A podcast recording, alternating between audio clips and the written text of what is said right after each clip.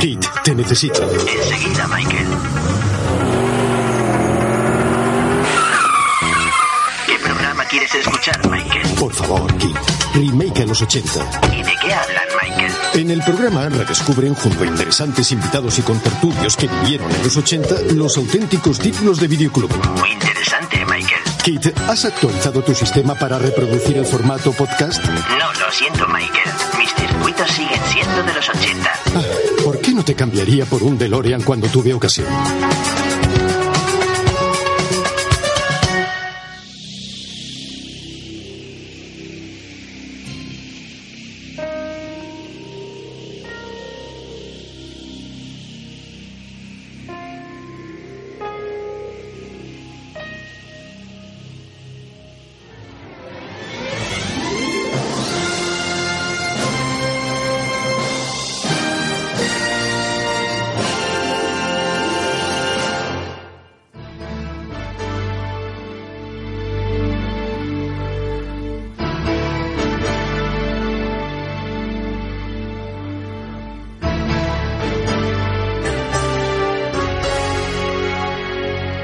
A los 80. Nos adentramos en el videoclub, emociones y recuerdos con los mejores estrenos de cine de aquel momento. Dirigido y presentado por Juan Pablo Videoclubsero. No olvidéis vuestro carnet de socio remaker.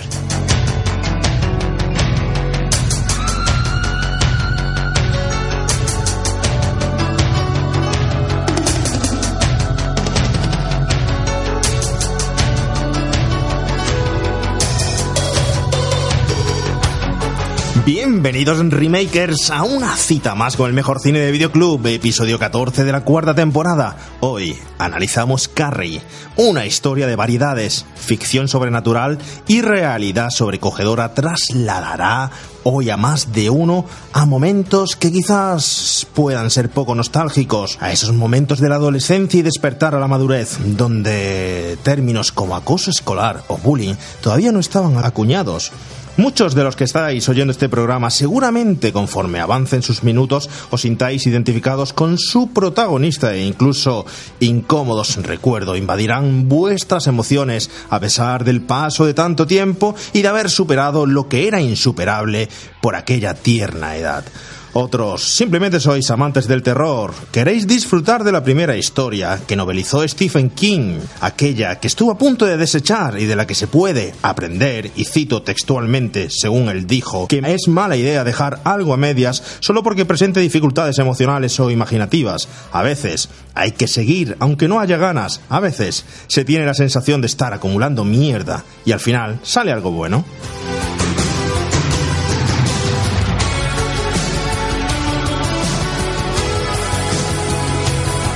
Carrie, la película de Brian De Palma de 1976, será nuestro objetivo principal en el programa que viene a continuación. Es uno de los clásicos del cine de terror moderno, un espejo de los peores momentos que pueden ofrecernos la adolescencia, aunque también tendremos tiempo para todos los remakes, adaptaciones que se realizaron e incluso para la novela original de modo comparado entre unas y otras. El origen de Carrie White, las observaciones de su madre, las chicas del instituto y resto de personajes, la religión, sus símbolos, el mal, el despertar a la madurez, el bullying, los comienzos de Brian De Palma, anécdotas de la película y mucho más será analizado esta tarde aquí en este programa en compañía, por ejemplo, del señor Javi García. Buenas tardes, Javi García. ¿Qué tal? Bienvenido Remake a los 80 otra semana más. Buenas tardes, Remakers. ¿Qué tal? Oye, ¿te han hecho bullying alguna vez en el colegio, en el instituto? Porque tienes pinta de ser mm, carnaza para sí, los sí, chicos. Sí, sí, sí, sí. Es verdad, eh, soy un blanco fácil. Pero, pues no recuerdo nunca que me hicieran especialmente bullying para empezar, porque yo siempre soy un cachondo y yo me río hasta de mí mismo. Entonces, cuando ellos se ríen de mí, pues posiblemente yo también me estuviera riendo de mí mismo. Entonces, no sé. Si alguna vez lo han hecho con maldad, como vemos en Carrie, pues la verdad que nunca lo he sentido. Bueno, vamos a ver si el siguiente A ver si hay alguien que le del equipo, bullying. señor Oscar Cabrera. Oscar, ¿a usted le han hecho alguna vez bullying? Seguro, seguro. Hola, pues aunque yo también podría parecer un blanco fácil, no me han hecho nunca bullying porque no se daban cuenta de que yo estaba en clase. Así que Ah, una pero gran No, eso no ¿Pero por qué no es iba? bullying, ¿no? No, no, eso de que te Todos me ignoraban, entonces no era bullying. No, no. para. Es verdad. O estoy eh, yo equivocado. Hombre, según la Creo acepción de la palabra bullying, Yo entiendo que por aquella fecha de los 80 todavía el, el término bullying no estaba acuñado y tal, y que no se Solamente pasaban que de mí y ¿no? se metían conmigo, pero eso no es bullying, ¿no? es que si se meten contigo sin que tú te enteres, ¿es bullying? Ay, perdona, Javi. A ver, por favor, a ver, a ver esa mano. No es bullying, ¿eh? A ver, Si un árbol se cae y nadie lo escucha. ¿Estás jugando con los aparatitos, Juan Pablo? Hoy voy a ser yo el que haga bullying, porque con yo sí, a mí se me hicieron bullying, o creo que se llamaba bullying, no sé, se metían conmigo en el colegio, ¿no? Contigo hacían lo mismo, eh, Carlos, señor Carlos Aceituno, buenas tardes, bienvenido. Buenas tardes, bienvenido y bien hallado. Dígame. Contigo, tú no tienes pinta de que te hicieran bullying, tú hacías bullying, ¿no? Era del otro bando, era de los Eh, populares. Mira, eh, uy, popular nunca. Era de los Eh, populares. eh, casualmente tengo una obra de teatro que se llama Por si acaso un respeto, ¿vale? Y la charla que hacemos con los alumnos siempre me hacen esa pregunta. A mí me han hecho bullying y yo he hecho bullying. Porque bullying puede pasar de víctima a verdugo en 0,2. cierto, cierto. Entonces yo acabé haciendo bullying como eh, medida de defensa. Ujú. ¿sabes? Pues para que no me lo hicieran a mí, pues yo lo hacía a los demás. Pero siempre desde la gracia, la ironía y a veces me pasaba, he de admitirlo. Es decir, pasabas de afectado a agresor. Claro, yo era. Método de defensa. Yo era chiquitillo y no era ni el guapo, ni el inteligente, ni el pijo de la clase, entonces... mm, Qué era- poco has cambiado, tío. claro, entonces era la, eh, tenía todas las papeletas y me tuvo que salir la, la vena de graciosa, en plan, "Ah, a por mí no vais. Bueno, no sé, eh, esta tarde si será el que más bullying hagas o no. Desde luego yo vengo con en pie de guerra, con ganas de hacer bullying. Aquí, eh, ¿A ti te lo hacían? Es que yo no sé si era bullying o no era ¿Te lo, bullying. te lo Yo- hacían en clase? Yo era chiquitito. ¿Y el Bueno, bullying también? Bueno, yo era chiquitito. Cuando era chiquitito era... eh, no, ¿Cómo? A ver, que ha perdido. A ver, eso es sutil. había una, había una canción que decía cuando yo era pequeñito dormía con la criada y ahora que soy mayorcito no quieres la condenada. tar. No. Madre mía, No. te estás coronando, Vale, vale. venga. un aplauso. Yo creo que se merece un aplauso eso. Sí, sí, sí, sí. sí. Era un grande. Muy bien. Madre mía. No sé. Si necesitáis una chica de Sí, yo creo que la, la, la, la explicación de lo que acabas de hacer, ¿lo puedes dar, por favor?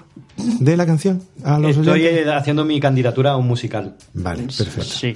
¿Qué te parece si mejor eh, seguimos los consejos de nuestra invitada de hoy, de la chica que viene? No vamos a decir que sea Carrie, no, pero ya es Cristina Mediero. Cristina, buenas tardes, bienvenida a Remake a los tardes. 80. Gracias. Oye, encantado de que estés con nosotros. No sé si te podemos hacer la pregunta. ¿A ti te hacían bullying en el colegio? Sí, claro que me la podéis hacer y además sí me lo hicieron, pero no en el colegio, me lo, haci- me lo hicieron en el instituto, que fue como más Que durillo. es peor, ¿eh? Mm. Sí, porque éramos más mayores, más adultos. Mm. Y sí, sí, sí, he sufrido bullying. Fue ahí. en- se inventaron un rumor sobre mí con otra amiga y, y fue muy muy duro para mí. Recuerdo que ahora digo, madre, hay que ver eh, la importancia que le damos en ese momento a esas cosas, pero Lo que yo no sé es si el término bullying se puede utilizar siendo mayor, en el trabajo, en Está el moving. el moving, sí, mm, vale, es cierto. Que hay una canción que I like the moving, moving. I like the moving, moving. Hora de moving. Mi jefe me hace moving. Bueno, Ah, po- estamos delirando. ¿Podéis, por favor, explicar por qué habéis hecho eso? ¿Podéis, Es una candidatura a un musical. Vale. No, los míos son chispazos. Me da que te están haciendo no, bullying a ti. no. Sí, yo- bueno, y como ven todos los señores oyentes, hoy va a ser un programa con muchísimo, muchísimo cachondeo, con muchísimo, a pesar de ser un tema serio, un tema de terror, un- donde vamos a tratar aspectos, pues tanto de religión como del bullying, como, bueno, pues la novela de Stephen King. Va a haber muchísimo también bullying dentro, va a haber mucho movimiento entre nosotros. Pero antes de eso, Cristina, yo quiero saber, antes de que pasemos ya a la película directamente, ¿en qué estás metida ahora? Eh, recordemos a todos que Cristina es actriz, eh, actriz jienense y bueno, eh, cuéntanos porque la última vez que viniste fue para Tutsi el año pasado y desde entonces ha pasado un año han pasado muchísimas cosas. Pues sí, eh, a ver si me acuerdo de todo. A lo mejor me tengo que meter en Facebook para mirar que es lo que suelo hacer, ¿no? Que muchas veces hago las publicaciones para tener yo un historial de lo que voy haciendo porque... eh, pues bueno, ahora mismo la verdad es que he, he rodado hace poquito una serie para Antena 3 que se llama Toy Boy, que todavía no se ha estrenado con, con María Pedraza. Y mm, bueno, seguimos con la obra del ascensor, sigo de gira con las compañías de, de teatro, haciendo teatro en inglés. Tengo un rodaje de un cortometraje dirigido por, por Raquel Toledo que me apetece un montón, que es un proyecto súper interesante en el cual hago yo de las dos, o sea, sobre unas hermanas gemelas, y hago yo de las dos hermanas Con lo cual. Ah, qué bien, ¿no? Es Claro. loco, es loco. Para reducir presupuesto. Hago un Phoebe, un Phoebe bufe. Qué bueno. Pero bueno, pero mm, dramático, ¿no? Y, y estamos muy a tope con eso, preparando el personaje y tal. Y, em, y bueno, y también tengo por ahí una cosita de Netflix que a ver si sale. Ya No me digas, te vamos a ver en Netflix. No, no lo sé todavía. Estamos ahí en, en Oh, ello. Lleva, lleva Uh. muchos meses dando vueltas, estamos en ello. Pero vamos, la verdad es que sí que hay muchos proyectos y, y está la cosa bien. Te vemos muchísimo por Jaén también, videoclips, te vemos por todos lados, teatro, bueno, que esta tarde nos vas a contar, nos vas a contar sobre Carrie, porque la película la eliges tú. Además, pero antes de meternos ahí, ¿qué os parece que tenemos aquí al, al Millennial? Eh, hoy va a ser carne de bullying él, y vamos a empezar, mm, te voy a Yo dejar... pensaba que me iba a decir que era Tommy Ross por el pelazo. Por el pelazo, uy, qué pelazo, eh. Ya quisiera Bisbal tener el pelazo que tenía ese chico, eh. Madre mía. A mí hay una teoría que, haciendo spoiler, eh, se supone que Tommy Ross es el único que no muere. Bueno, que el único que no mata a Carrie, sino que le mata al cubo. Lo más... Sí, sí, Es sí. verdad, el cubo de Carrie. el verdad. cubo que cae de, de arriba es el que lo mata.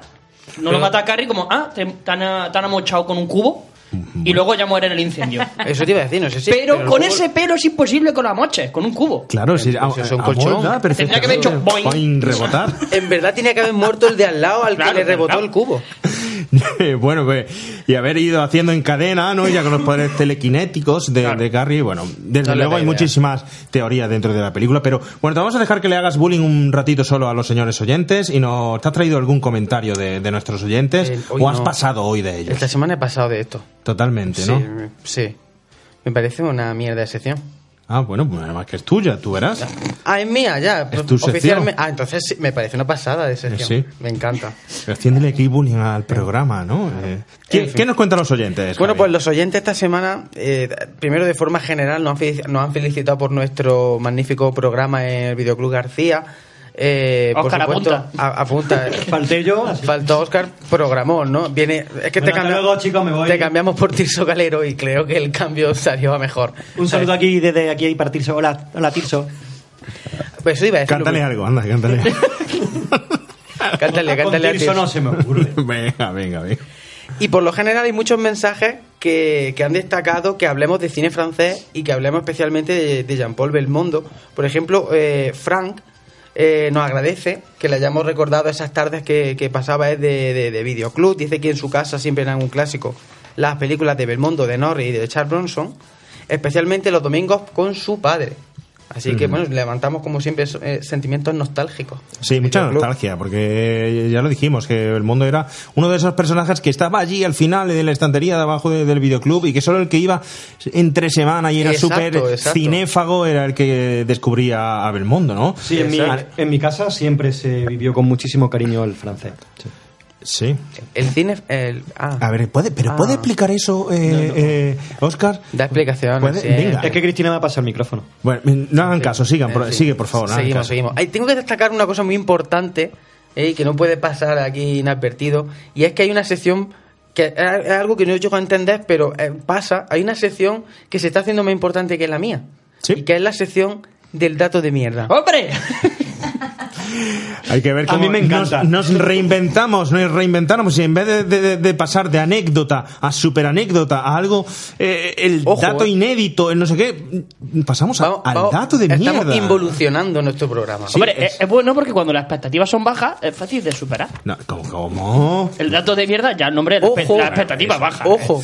Pero te pasa como Stephen King, ¿no? Cuando el comentario este que al principio habéis quedado ahí un poco diciendo, ¿qué es eso de acumular mierda? Que lo dijo Stephen King, ¿eh? Yo he citado textualmente. A veces hay que seguir, aunque no haya ganas. A veces se tiene la sensación de estar acumulando mierda, como nosotros acumulamos con el dato de mierda, y al final sale algo bueno. Claro, si es que claro, viene, la claro. película viene eh, No, súper pero además, pero además, Carlos, quiero que expliques eh, la realidad del dato de mierda. La, la realidad del dato de mierda es que es un, es un chispazo. O sea, yo no, no me lo preparo, sino que veo alguna conexión ilógica con lo que estamos hablando, y digo, ¡eh! Y ¡pum! Y se me ocurre y lo suelto. Directamente. Entonces. mm, Que tiene más mérito aún, ¿eh? Que Sí. tiene más mérito aún que traerlo Entonces, la semana ojo. pasada, cuando hablamos de Jean Reno, pues dije, hostia, eh, Jean Reno y Doraemon. Eso fue. Verás cómo hoy no sale ningún dato de mierda. Por tanto énfasis que estamos haciendo en el No dato lo de- subestimes, no lo es, que veces, es que hay veces que el dato de mierda es bueno, por lo tanto no es dato de mierda. Claro. Ay. Bueno, No, no lo subestimes, no lo subestimes, que está ahora mismo en un momento álgido. Tú aporta el dato y nosotros ponemos la mierda. Exacto, tú no te preocupes. Sí, claro, porque tú cagas oro, ¿no? Sí, ahí en tu baño he dejado antes. Ojo. Bueno, esto se está yendo ya de madre. ¿eh? Venga, va, tenemos que seguir. Hay que decir que los oyentes han dicho que le ha encantado el dato, que le ha encantado la recomendación de. De Que tiene fans, que del tiene concierto, fans. Del concierto de, de Hans Zimmer. Y, y nos han recomendado también películas de Belmondo como. Como As de Ases. Efectivamente. Como As de Ases, eh, bueno, el fan cine, que en Twitter nos destaca, y además, viendo al tema con el, el tema de las carátulas, de que eran tan llamativas, pues nos planta la carátula de As de Ases Y lo mismo, nos habla un poco sobre el videoclub, lo que has comentado antes, de ese cine de, de entre semana. Dice que alquilaba tres películas por 100 pesetillas y que lo hacía porque le llamaban la atención sus carátulas. 3 por 100 pesetas. 3 Tío, por 100 pesetas. Dios, qué Hoy por más 100 guapo, ¿no? pesetas que compras. Sí, O sí, sí. Yo he alquilado 3 por 100 pesetas, de esas que ya tenían un año o dos años y... Un la- año, dos años y eran. No, qué Sí, un año, dos años, sí, y ya no era el, el típico blockbuster, ya no estaba explotada y te dejaban alquilarla, era. Y sobre todo los precios de entre semana, que muchas veces cambiaban con respecto a los precios de fin de semana. Bueno, Javi, muchísimas gracias por tu mm, sección. Seccioncilla. Vale. Y yo creo que nos vamos a meter ya en carry, porque si no, como sigamos dándole vuelta aquí al bullying y no estemos fastidiando unos a otros, no vamos a llegar a ningún sitio. Así que vamos a por carry, que tengo mucho interés a ver qué nos cuenta Cristina sobre carry. Vamos a por carry.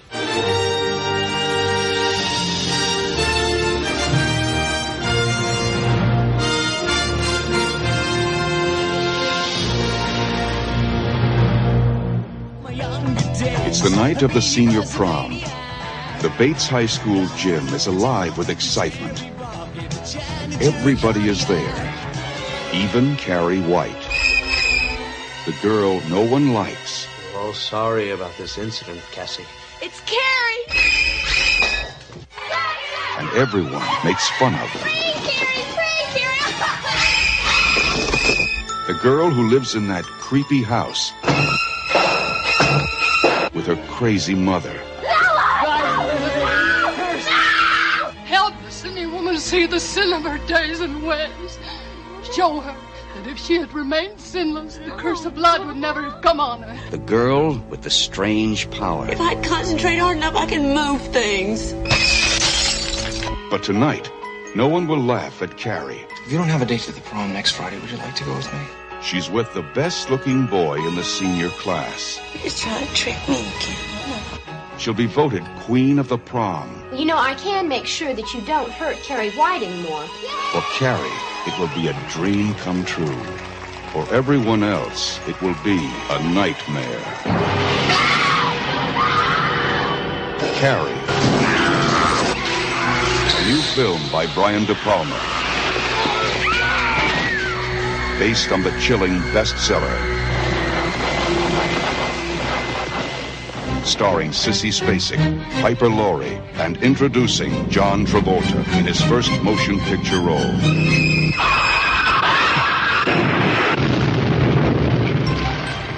If you have a taste for terror, you have a date with Carrie.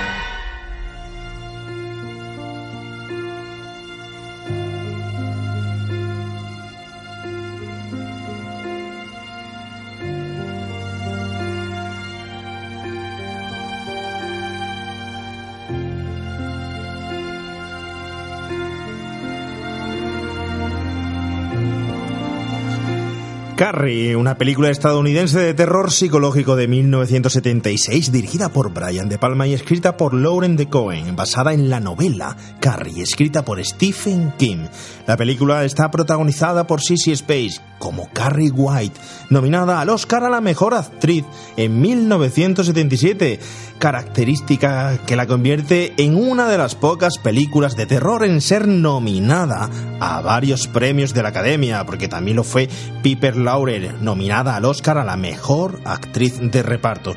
Ninguna se la llevó, pero la película también cuenta con un reparto en el que incluye a Amy Irving, Nancy Allen, William Catt, Betty Buckley y John Travolta. La novela, escrita por Stephen King, fue un éxito y pasó al cine por un módico precio nada más que de 2.500 dólares de derechos de autor. Con la producción de United Artists, Brian De Palma dirigió su primera gran película permitiéndole codearse con la generación de cineastas de los 70 como Spielberg, Francis Ford Coppola, Martin Scorsese y George Lucas. Carrie convirtió a Stephen King en un genio de los bestsellers y de futuras adaptaciones cinematográficas en el género de terror psicológico.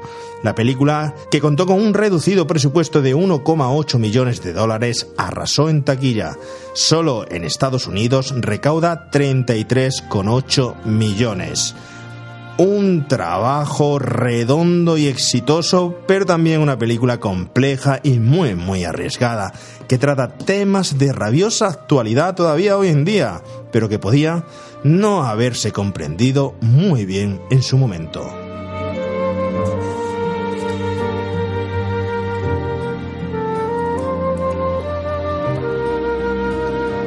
Cuéntanos, Cristina, cuéntanos de Carrie, cuéntanos cuándo la vistes y qué, te pareció en aquel momento.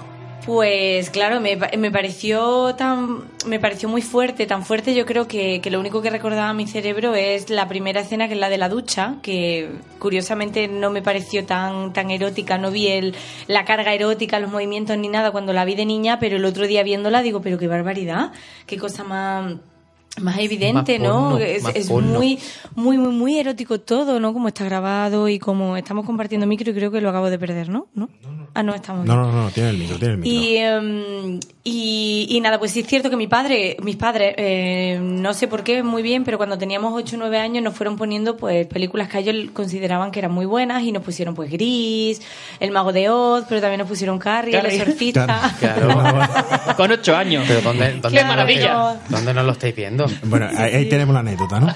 Claro, exacto, bueno, pues ahí estaba, que era como mi padre, pues mira, es un peliculón, no sé qué, y, y la verdad es que claro, me impresionó muchísimo la película. Los niños no se duermen. Y sobre todo, pero fíjate, eh, quizá la anécdota fue que me impresionó mucho más la sangre de la regla de la primera escena que la sangre del cubo del cerdo. O sea, estaba como más acostumbrada a ver tiros en la peli o películas de esas de... que a mi padre también le gustan mucho las pelis de, de pistola. A ver sangre así como más normal y cuando de repente veo que se está duchando y le sale sangre por ahí y, y le, y le hablan tan, tan- la tratan tan mal que eso se me quedó totalmente grabado. Me pareció muy violento y, y traumático en ese momento. ¿Qué edad tenías cuando la viste por primera vez? ¿Recuerdas? Sí, como unos ocho.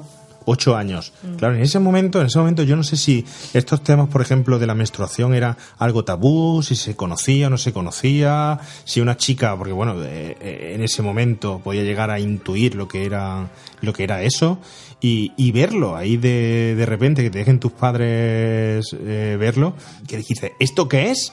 ¿O Claro, yo- preguntaste? Yo, creo o... que ellos ni siquiera cayeron en ese tema, en esa, lo que podía significar para mí esa primera escena. Y es cierto que es algo que no habíamos hablado nunca mucho. Y el hecho de que mi primer contacto fuera como algo negativo, porque le pasa a una chica y, y el resto se vuelve loca contra ella, yo Mm. creo que por eso me. Y de hecho, cuando a mí me vino. Hola, a lo mejor no os interesa. Pero bueno, cuando a mí me vino la regla por primera vez, yo me puse a llorar, me puse súper triste, súper mal. Y, y era como que mi vida se estaba acabando, ¿no? Y yo recuerdo que- una anécdota que, que era un sábado por la mañana y estaban echando, a, mira quién baila, un programa de estos en la primera, no sé, y me dijo mi padre, tú tranquila, que lo tiene todo el mundo, que lo tiene hasta Ani Gartiburu, que estaba en la tele en ese momento. Y yo Grandes la- palabras. Yo vi, claro, y yo vi a Ani Gartiburu tan genial ahí en el- que me calmó un montón. Digo, tío, lo- la tiene Ani. Y Gracias, Ani. Gartiburu. Y ella lo Eso- lleva eso bien. ha salvado a toda una generación. Va a ser la la- el nuevo eslogan de, de las compresas, ¿no? De Ausonia. Va a ser, tranquila, la tiene hasta Ani Claro, Gartiburu. me dijo, la tienen todas las mujeres, la tiene hasta Anne, que estaba ahí con él, mi padre como intentando sí. Venga, Ramonchu. Entonces no hay Y ningún dejaba- problema. Tú fíjate que no te impacta Carrie en la ducha y te impacta Ana. No, no, La- pero sí, sí me impactó, Bueno, me bueno. impactó Carrie muchísimo en la ducha. Bueno, yo creo a, a Oscar le pasó igual. ¿A ti te pasó igual cuando te vino la regla? No, estoy esperando, estoy esperando todavía. Todavía, ¿no? Intento provocármela. Pero no... No. De hecho, lleva puestas compresas. Mira, Es que se me ha dicho que cuando que viene que- que, Yo soy más de tampón. que ha intentado meterse un tampón, pero cree que no ha encontrado el sitio adecuado y, y lo Y trae. lo, bien, y lo bien que me lo paso buscándolo. ¿Qué tal, ¿Qué tal, Cristina? Una pequeña sinopsis de la película que el oyente. Porque, bueno, de, de hecho, esta pregunta parece que no, pero eh, muchas veces eh, los oyentes eh, tienen un target de edad muy parecido al nuestro. Y, y muchos de ellos tienen, pues, eh, hijos, hijas, y empiezan ya a ser eh, chicas con 10, 11 años. Y parece que no, pero tenemos que medir muchísimo el cine que vemos. Eh, para que no cuente, para que no cuente cosas que, mm, que están, que pueden anticiparse y que todavía no, no se han educado sobre ellas. Entonces, muy bueno saber la experiencia de, de lo que te pasó sin saber todavía lo que era el, pe- periodo, ¿no? Y viendo esa escena, muchas veces eh, recordamos Carrie como una película de terror, una película de terror psicológico, como una película de Stephen King, pero ese momento clave es un momento que viéndolo mm, una chica puede quedar ahí muy marcado si no sabe lo que es o no tiene la suficiente pues digamos mm, voces alrededor que se le expliquen, ¿no? Entonces hay que medir mucho el cine que se ve también en muchas ocasiones, ¿no? Sí, sí, hombre, que está claro que en, el, en la película pretenden criticar que es una, un comportamiento muy malo el que tienen las compañeras, pero que es cierto que viéndolo yo era como, bueno, se ríen de ella, se ha hecho una herida, ¿no? Luego te quieren decir que es lo normal, luego ese, ese rollo con el sexo, ¿no? Luego cómo reacciona la madre, que no sé si iremos después. También sí, sí, reacciona tan negativo a que le haya venido la regla como si hubiera hecho algo ella muy malo, que, que claro, que fue mi primer contacto quizá visual y, y fue como, si se te queda un poco en el cerebro, esto va a ser malo, es sucio. Y es eh, motivo de risa, de burla, más vale que lo escondas. De hecho, creo, bueno, eso lo, lo sabe Cristina mejor seguro, pero creo que en esa época y hasta no hace tanto se asocia efectivamente a algo impuro. Eh, yo escuchaba, no hagas la maonesa cuando tienes la regla que se corta, no te puedes duchar cuando tienes la regla porque no sé qué, No, se te supone, acerques, no- un montón de se cosas. supone que, que mis padres son- se han criado en cortijo y todo eso, y de hecho hay mucha mucha aversión a, a las Mm. mujeres cuando tienen la regla, porque las mujeres no pueden entrar con la regla en la matanza, porque la joden entera. Incluso el tema de, la mayonesa. Espérate, espérate. Vamos a aclarar. A- vamos aclara conceptos. Vamos a aclarar. Estamos aquí hablando entre nosotros, gente de Jaén, que sabemos perfectamente lo que es la matanza. Claro, Carrie, la matanza. Acá, acláralo. Carry, eh, sangre, menstruación, matanza. Acláralo, por favor. La matanza dícese cuando tú tienes en tu campo siete o ocho cochinillos, Eh, bueno, pues, cochinos grandes ya, Mm. eh, o demás animales que te van a llenar la despensa y los matas. Los degollas, le sacas las vísceras, haces los chorizos, los salchichones, ¿vale? Entonces, eh, el- hasta no hace mucho, y creo que a día de hoy en algunos sitios también, la mujer con la, con la menstruación tiene prohibida la entrada a una matanza. Porque estropea la, la carne o Se estropea... corta como la sangre. Se corta como con la Pero sangre. Es una, Están seguros, ¿eh? es una, una creencia. Y tú me decías lo de la mayonesa. Yo también lo he escuchado en mi casa, lo de no hagas mayonesa cuando tienes el periodo porque se corta la, la mayonesa. Claro, Nuestros porque- amigos porque piteros que detecta- no- Porque detecta la hormona, porque Claro. detecta, claro, y se corta. Nuestros amigos que nos posteen, a ver si esto es cierto. en la película hay un guiño de Brian De Palma a eso cuando le echan sangre de cerdo sobre ella. eh, va por ahí, por lo de la matanza, la sangre de los cerdos y tal, para cortarla. Mira. ¿Seguro? Has intentado hacer una broma, pero has dicho algo interesante, Oscar. No siempre te sale bien. me ha salido mal, lo siento. El dato de mierda. Pido, pido perdón. Bueno, No era, a no ver. era mi intención decir nada interesante. Vamos, a tener que traer a Cristina más veces porque ella por lo menos sabe interpretar tu, tu broma simple. Bueno, bueno eh, vamos a pasar, vamos a seguir con, con- con la película. Oye, y, y me gustaría irme un poco al contenido de ella, me gustaría ir a la novela. ¿Alguno de vosotros ha leído la novela, novela de Stephen King? Yo la he empezado. En la mesa hay dos. Tenemos dos En la de mesa hay esas. dos. ¿Se ha leído alguien alguna de, de- de esas? Yo sí me la he leído, ¿eh? pero tengo que decir que fue hace bastante tiempo y no puedo hablar mucho de ella. Pero vamos, si preguntas, la realidad es que me la he leído. Yo- Y de hecho, en el libro también debo de reconocer que, que, me, que me afectó muchísimo, otra vez, la escena de la ducha. Fue la, la que más recuerdo del libro, que me impresionó leído también. Porque ya se te había olvidado. La viste en la peli, se te había olvidado, la volviste a leer y ya fue otra vez. Ya fue como si. Te tienes que arrimar un poco más a, a Cristina, porque si no, te, veo, te veo ahí que, que- que estás muy inclinado. Carlos, ahí. a ver, director, ¿eh? Bueno, como Bueno. Carlos está distraído. Yo tengo por aquí datos de, de- de la novela. Tengo el dato de que eh, Carrie se estrena eh, en el 1974 Todos sabéis la típica anécdota esta de la novela de Stephen King, que Pero se muy- estrena, o sea, se publica la novela. se estrena, se publica, Vale, se vale, publica vale. ya, claro, está tan acuñado el término que Sí, ya sí, hablamos De, de se estrena. ¿Sabéis toda la anécdota esta de Stephen Sí, King, sí, no? sí, Del- Para el oyente que no lo sepa, pues lo recordamos, que se encuentra, su mujer se encuentra en esta novela, su primera novela, además fue su primera novela, se la encuentra en la basura, eh, porque la descarta Stephen King, dice que es una mierda, y eh, la rescata, se la vuelve a poner encima del escritorio y le dice sigue trabajando, y entonces le fuerza a seguir trabajando, y fíjate, Carrie lo que goza es de la virtud de ser la apertura al resto de los bestsellers y al reconocimiento de Stephen King, ¿no? Por entonces Stephen King me Ya parece... que gane dinero, porque era gane. pobre, pobre. Vivía en una Por- furgonetilla. Una caravana. En una caravana, vivía. vivía, en- caravana, sí, vivía sí, en sí. una. Stephen King vivía en una caravana y, y escribía contra la pared. Porque no tenía sitio. tenía y de sitio, hecho, sigue escribiendo con- veces que estaba castigado. No, no, no, porque no tiene sitio. Y de hecho, eh, sigue escribiendo contra la pared. Tiene ese recuerdo, ya metido de sus primeros años de escritor, y cuando se pone a escribir, sigue eh, poniendo, colocando una mesa contra la pared y se mete en una esquina para, para escribir. Ah, qué bueno. Y algo que cuenta, que cuenta el propio Stephen King que es perfectamente podría escribir en la cárcel, ¿no? Sí, no tendría Claro. ningún problema, ¿no? incluso en mi piso. También. Y algo que cuenta el propio Stephen King es que dejó de escribirla precisamente porque para describir en la novela el personaje de Carrie se basó en dos chicas que él conoció cuando él estaba en el instituto y a las cuales, a las cuales las marginaban, le hacían bullying. Y le resultaba muy duro escribir pensando en ellas dos y por, por eso dejó de escribir. Y tiró, no sé si llevaba siete o ocho páginas. Ujú. Y le resultaba muy duro pensar en que iba, iba a describir a esa chica y por eso es por lo que tiró Ah, por la, eso. la novela. Por eso Bien. no quería seguir con la novela. Ah, yo creía que era porque no le estaba saliendo como él pensaba, porque de hecho las chicas eh, se, se- Hay mucha historia. se Hay dice mucha por historia, que hay no mucha llegaron historia. a los 30 años. Yo, bueno, yo creo que aquí tiene que haber mucha historia también. claro. Eh, De hecho, eh, el personaje de, de la madre de, de Carrie eh, también eh, estaba basado en una compañera suya de la fábrica, que era una fanática religiosa, y la cogía a rasgos de, de esa compañera de trabajo y los metió en la, en la novela. En la Es muy autobiográfico a la hora de, de escribir. De hecho, interconecta mucho sus novelas, ¿no? En Maine, el condado de Maine lo utiliza continuamente, inclu- incluso hace crossover de, de novelas, de a lo mejor un personaje pasa por un coche, con un coche hacia una ciudad y dice, y vi de repente el cartel de, de Maine, qué desagradable e insensato podría vivir ahí. Y ya está, lo deja. Y a lo mejor eso está pasando en, en Silent Slot o está pasando en, en Cujo, ¿sabes? Además, aquí también hay similitud, por ejemplo, con el nombre del colegio. Porque él trabajaba en la academia Hampden y me parece que esa academia es la misma que tiene el nombre del colegio, el mismo nombre del colegio en, el, eh, en la película, en la novela. el- En la película no. En la película el colegio es Bait Hikes Ajá. y es un guiño a Norman Bates. Norman Bates. Ah, Norman Bates, efectivamente. Igual que la, la carnicería, que es Bates eh, Carniceration. Eh, claro. Bates Carnis eh, también es un guiño a, a Norman Bates. De hecho, o sea, como más adelante dirás tú, cogieron parte de la banda sonora de Psicosis y la metieron dentro de, de la película. Ya no lo dirá porque ya lo has dicho tú. Ya, pero lo dirá de él. joder su intervención. Claro. Claro. Gracias, Carlos. Bueno, bueno, no pasa nada, no pasa nada. Hoy Eh, estoy muy, eh, muy culto, tengo que soltar alguna parida dentro. A ver. Venga, a ver, date mierda ya. ¿no? Rebusca, rebusca el dato, rebusca el dato.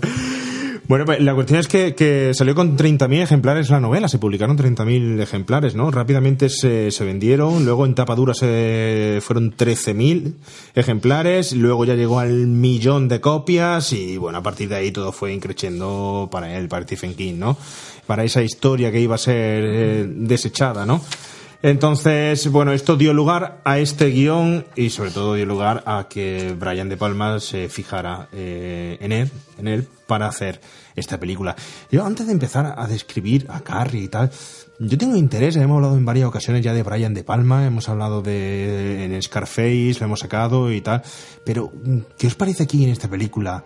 Que es también la primera película de Brian De Palma, Carlos, la, por ejemplo, la dirección, ¿cómo lo ves tú? Eh, Brian De Palma tiene. O sea, es un máquina, es un genio con, con la cámara y, con- y de la narrativa. Aunque él dice que a día de hoy renunciaría de- del montaje final de, de La Matanza, porque es demasiado ochentero. A mí me encanta, ¿eh? Lo de la pantalla partida, Sí. eh, el- los juegos que hace con, con la cámara. Pero precisamente son muy recordados, ¿eh? Exacto, Eso- pero él dice que a día de hoy lo, lo cambiaría porque le metería otra, otra narrativa. Si es cierto que la, que la dirección de actores, todo el Mm. mundo sabe o todo el mundo ha confesado que, que Brian De Palma no es su fuerte. De hecho, eh, la madre de Carrie se pensaba que estaba grabando una comedia negra. Cierto. Eh, y luego cuando vio el resultado final, madre mía. Claro, Sí. hay un personaje que in- eh, eh, se inventa todos los diálogos, lo, lo improvisa, tiene tres o cuatro frases y la, y la improvisa. El personaje de, mm, de John Travolta y su, y su novia no se veían como villanos.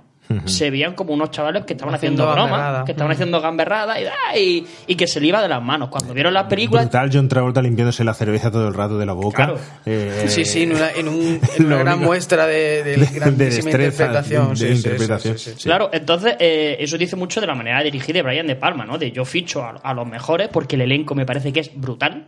O sea, el- me parece que es acojonante y, y cada uno que se la apañe como pueda.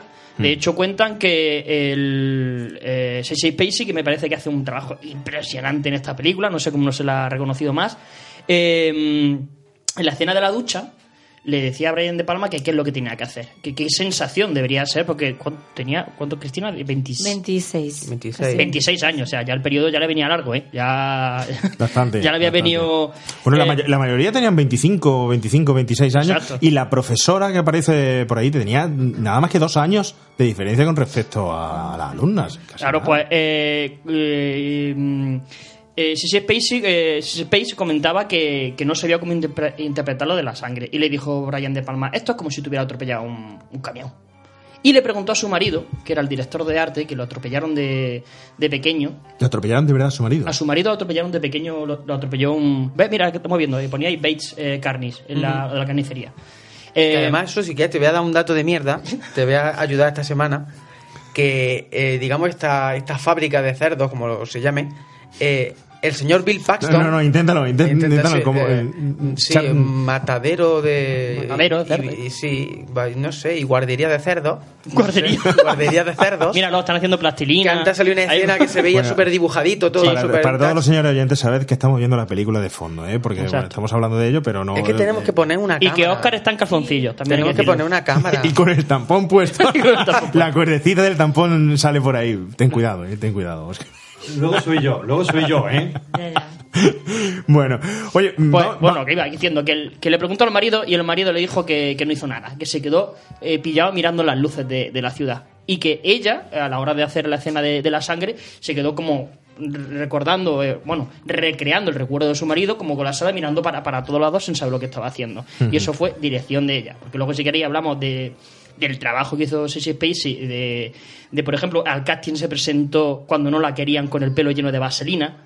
Eh, Vestida con un trajecito Bueno, raro, yo, creo, ¿no? Yo creo que tenemos que entrar ahora en eso porque, porque hemos saltado ya directamente, porque hay muchísimas cosas que, que abordar de esta, de esta película, pero tenemos que hablar de la escena. Nos hemos dejado ahí un poco esa, esa primera escena, hay que retomar un poquito sobre ella porque además Vale. tiene mucho de filmografía también, donde entra mucho Brian De Palma. Por eso te he preguntado que qué te ha parecido Brian De, De Palma, porque Brian De Palma en su libro hace una serie de, de declaraciones importantes sobre esta escena, porque tenemos que analizar a la actriz, tenemos que analizar al personaje y tantos datos que, que hay Sí. aquí. Y, y esos detalles al principio que aparece en esa escena la madre y tal, sí que yo creo que tenemos que ir a escucharla. O tú ibas a decir algo, Oscar. ¿Te aprieta el tampón? No, que al final no me entero del dato de mierda de Javi. Es que me habéis cortado, me estoy ¿Te hemos haciendo cortado? bullying, porque me hacéis bullying, me he sentido así triste y digo, bueno, pues no. Pero yo vengo al rescate. No lo voy a decir. A ver, por favor. Esto, no- esto está averiado, no funciona. No funciona, se ha desconectado el cable. Venga. Ahora. Venga, dilo. El, el dato de mierda La guardería es, de cerdos. es que conocéis a Bill Paxton, Hombre, personalmente no. el que se quería tirar a la vieja del Titanic. Sí, sí, que sí. se quería ¿Qué? tirar a la vieja del Titanic. No era el eso malo, lo que ¿no? quería. No, Él no quería eso. ¿Cómo? Bueno, ¿Cómo? sí. Bill Paxton. ¿Pero qué está pasando hoy aquí? Pues Bill- pues- Pero cuando pues- era joven, pues claro. Bill ah. Paxton, su, su aportación con Brian De Palma a esta película fue que le dijo, mira qué, mira qué fábrica de cerdos más guay. Y entonces pues grabaron ahí esa escena. Ese es el dato de mierda. Es un dato de mierda. Sí, sí, lo hemos dejado como un dato de mierda y la aportación de Bill Paxton a la película. Bueno, ¿Os gusta el dato de mierda? A que, a que cuando lo hago yo no muero y cuando lo hace Carlos sí. Si lo sé, no pregunto. Maldición, ¿Por qué he preguntado? Maldición. Estos son cosas del bullying. ¿no? Maldición. Lo el, da- el dato no. está muy bien, pero es lo que dice, claro, estamos haciendo bullying hoy, así que te- Venga, lo siento. Joder. Bueno, eh, ¿has soltado ya tu dato de mierda? ¿Podemos irnos a la escena? Eh, sí, sí, Sí, claro. tú- Que tengo- además tengo preguntas, tengo interrogantes. Venga, pues vámonos por la escena porque yo creo que es importante. ¡Ayúdame! ¡Suelta! ¡Ayúdame! ¡Ayúdame! ¡Ayúdame! ¡Te presto un tampón! ¡Ayúdame! ¡Eh, Norma, Carrie! ¡Tiene la regla! ¡Ayúdame! ¡Ayúdame!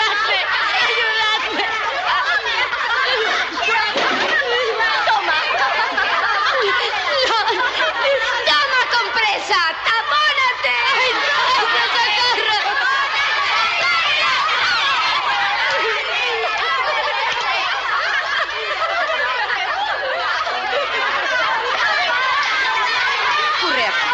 Estamos en una fiesta. ¿Qué pasa? Pero, ¿Qué hacéis? ¿qué haces? ¿Qué haces? Carrie, le acaba de venir la regla. ¿Quién tiene la regla? Carrie, ¿Qué estás diciendo?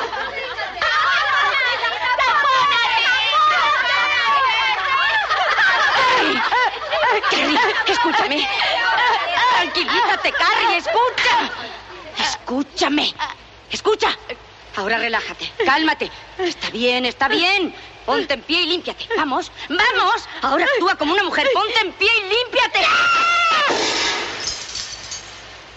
¿Has visto eso? Ha roto la lámpara. Fuera de aquí. Salid todas, fuera. Marchaos.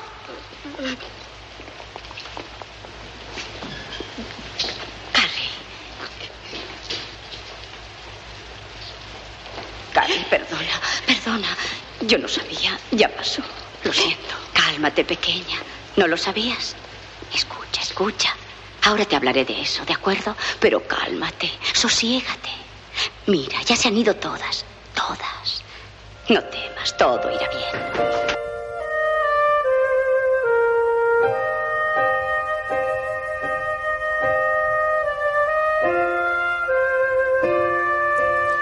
Bueno, esta película tiene un montón de escenas estremecedoras, un montón de escenas impactantes. eh, desde luego, para una película del 76, eh, basada en una novela y el primer trabajo de Brian De Palma, es todavía insuperable lo que cuenta y como lo cuenta personalmente, aunque hablaremos ahora después de los remakes, la TV movie, adaptaciones teatrales, etcétera, etcétera. Pero como un cine que en el 76 podemos decir que era muchísimo más pobre que el cine actual que eh, estamos actualmente acostumbrados, eh, consigue describir tan bien esas sensaciones y esos momentos. No sé qué te pareció a ti, Cristina, volver a ver esta escena mm, desde los ocho años hasta ahora, me imagino que no la había vuelto a ver la, la película. ¿Cómo la has interpretado? ¿Cómo la has visto el momento? Pues me sigue pareciendo muy fuerte, me siguió impresionando. Eh, ahora lo que noto es, eh, en su día me, me pareció, me estremeció y, estaba confusa porque ya te digo, no sabía eh, qué es lo que pasaba y me daba como un poco de miedo. Pero ahora pues me dio pena la vulnerabilidad, ¿no? El, una, una chica desnuda en la ducha, eh, la regla, que es verdad que es como algo que incluso ahora no se cuenta, o bueno, voy al baño, voy, que no es una cosa que se suele hablar.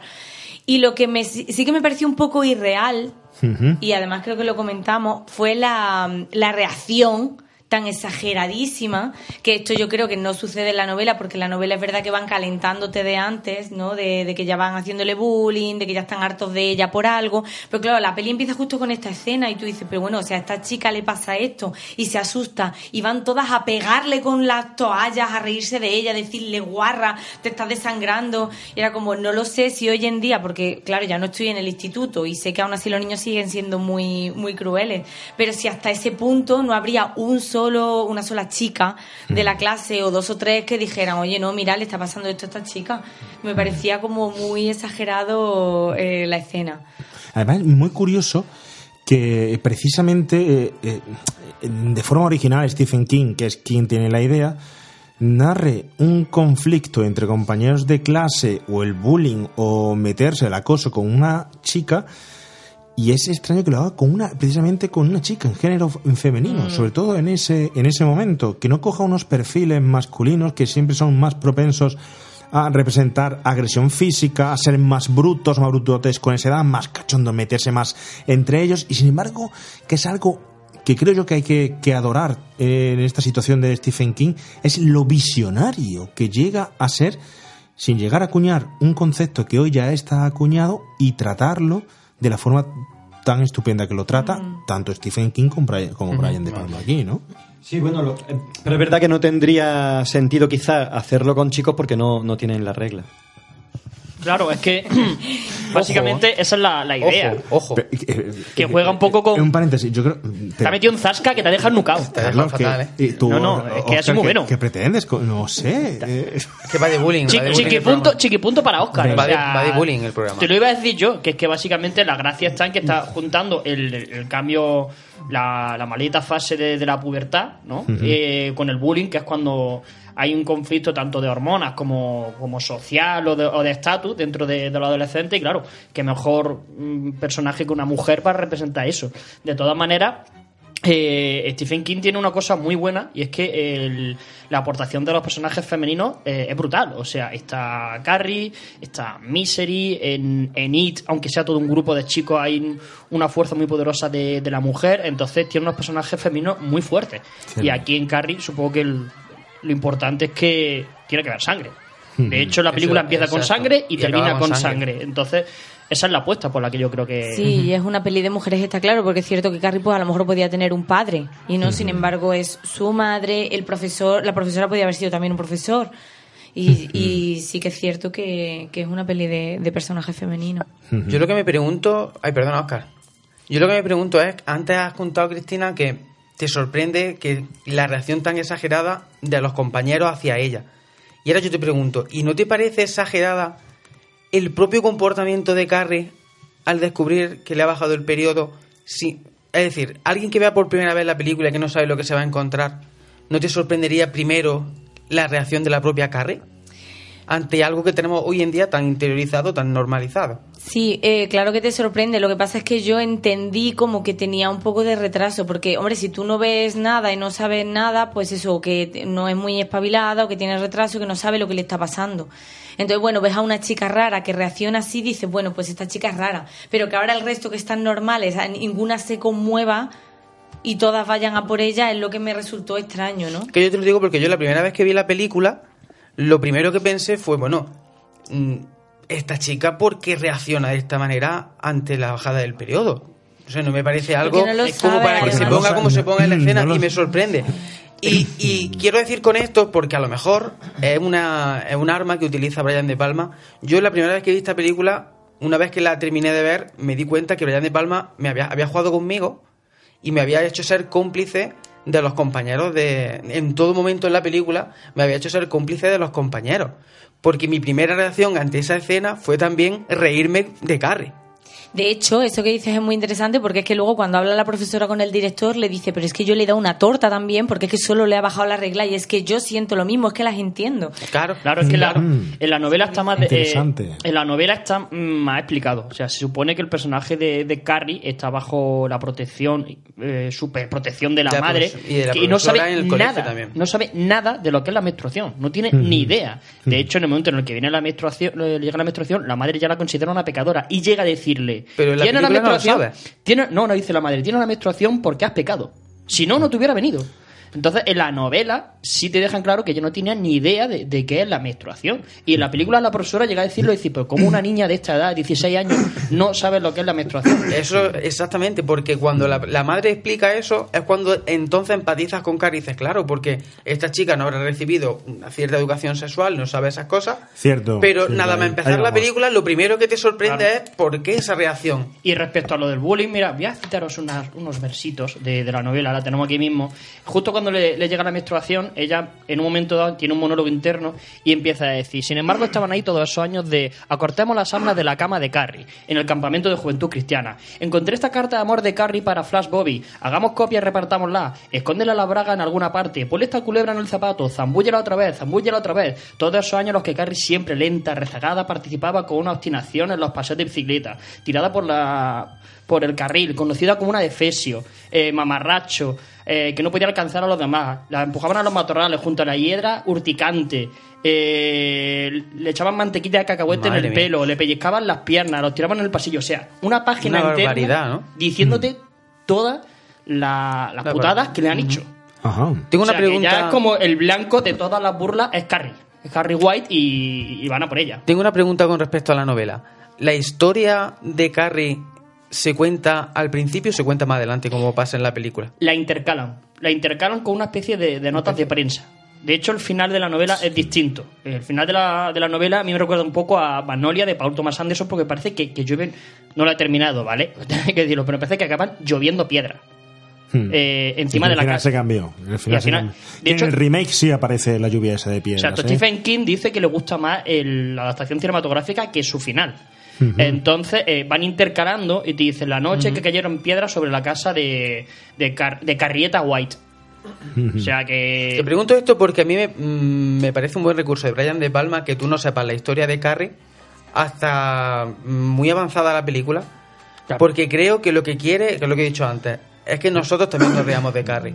Y si te cuenta la historia al principio, lógicamente No sé. ya vas a empatizar con Yo ella. no sé si, si, si quiere que te, te rías de, de Gary. Yo ¿eh? tengo También- la sensación- También es cierto que, que ahora estamos acostumbrados a un cine que nos lo explican todo y en, eh, Claro. acuérdate que entre los 70 a 80 era un cine que no daba ese tipo de explicaciones y ya te ponía al personaje, te lo presentaba. Y aquí la virtud es que mm, pasa de todo lo que había anteriormente, te hace una pequeña introducción con la historia del padre de, de Carrie y, la, y la madre, pero te planta al personaje ahí la acción a partir de ese momento de... Queda de la definido la primera secuencia. Yo creo que- queda eso definida es, la primera es secuencia. una virtud del cine de, los- de los 80. ¿eh? Pero yo sí, yo sí creo firmemente lo que estoy diciendo y te voy a poner un, un claro ejemplo.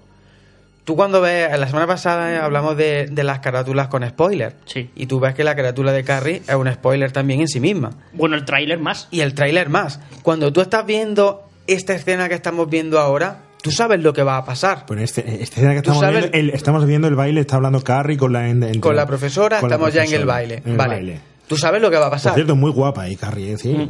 Sí. Una chica atractiva, ¿eh? Y que la, la descripción del personaje es una chica gordita, que cambia mucho esa descripción a la descripción de, con de la granito, película. exacto.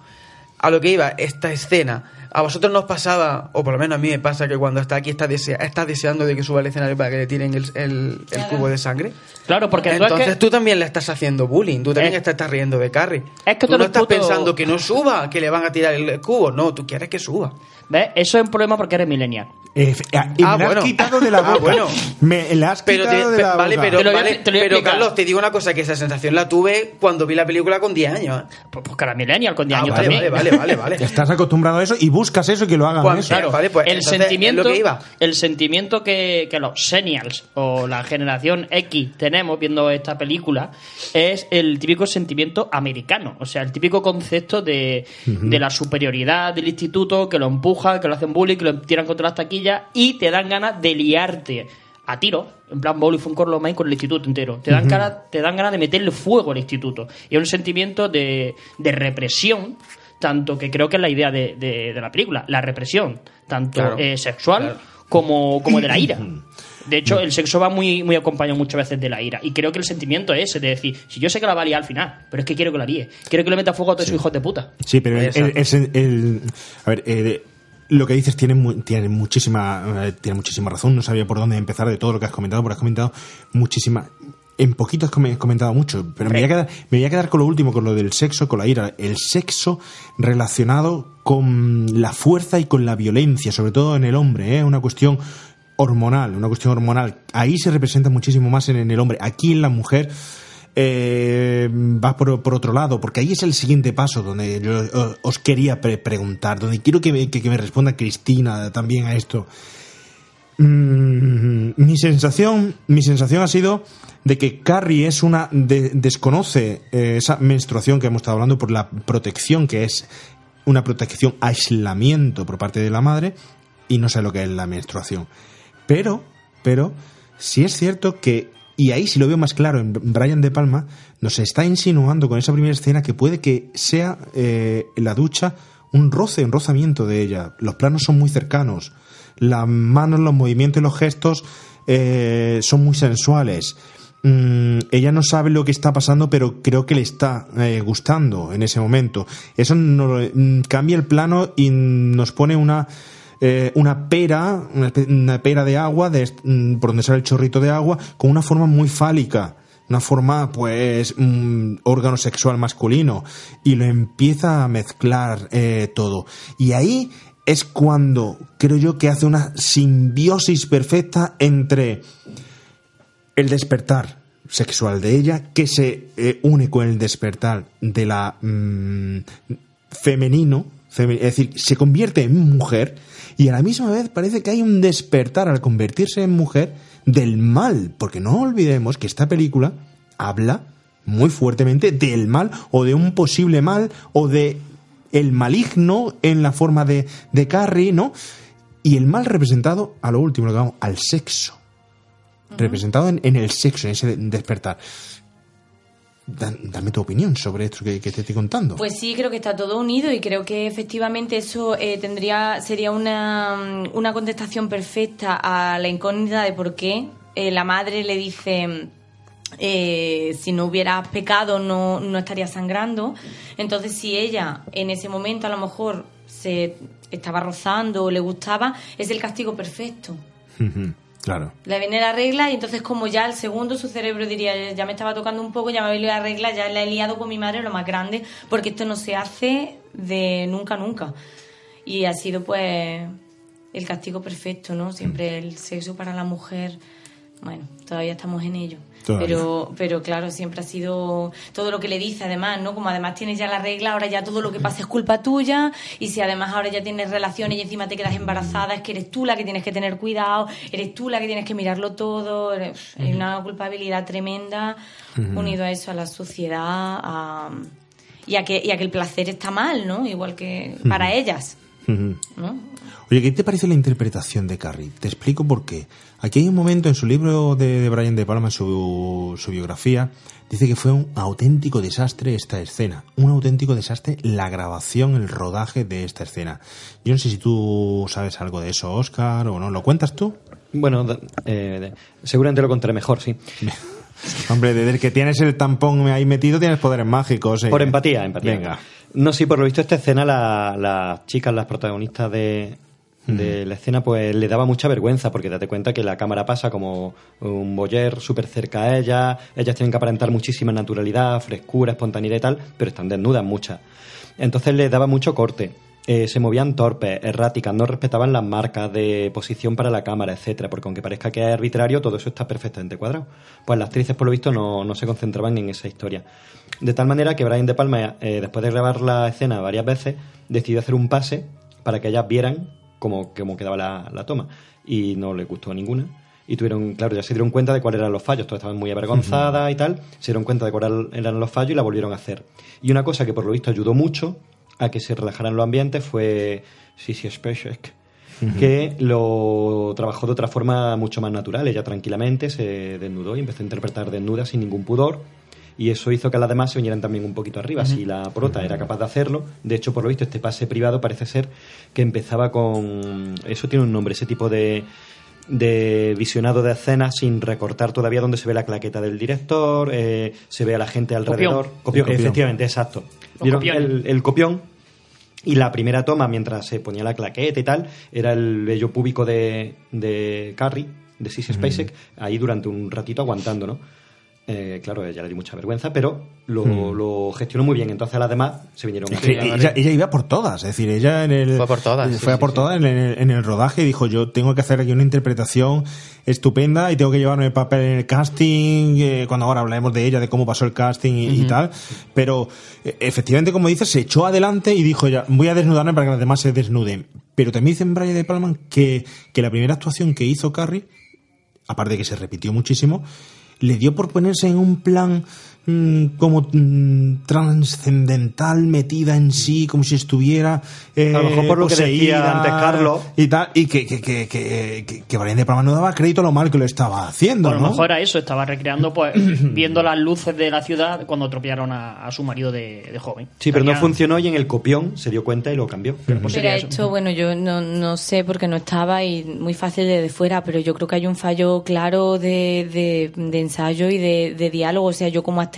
antes de meterme en una escena tan fuerte y de, y de grabar 15 veces mientras estoy desnuda y tener que hacer toda esta movida, primero, yo no puedo preguntar en ese mismo día qué es lo que yo tengo que sentir. Y preguntarle a otra persona y que me diga además es como si te hubieran atropellado un camión eso a lo mejor a ti tú sientes una cosa cuando te atropellan Y a ti sientes otra. Por- entonces me tienes que explicar exactamente qué y cómo y después cuando ya lo tengamos claro pues entonces yo ya me desnudo y te interpreto no pero estar ahí bueno que no pasa nada porque estés desnudo.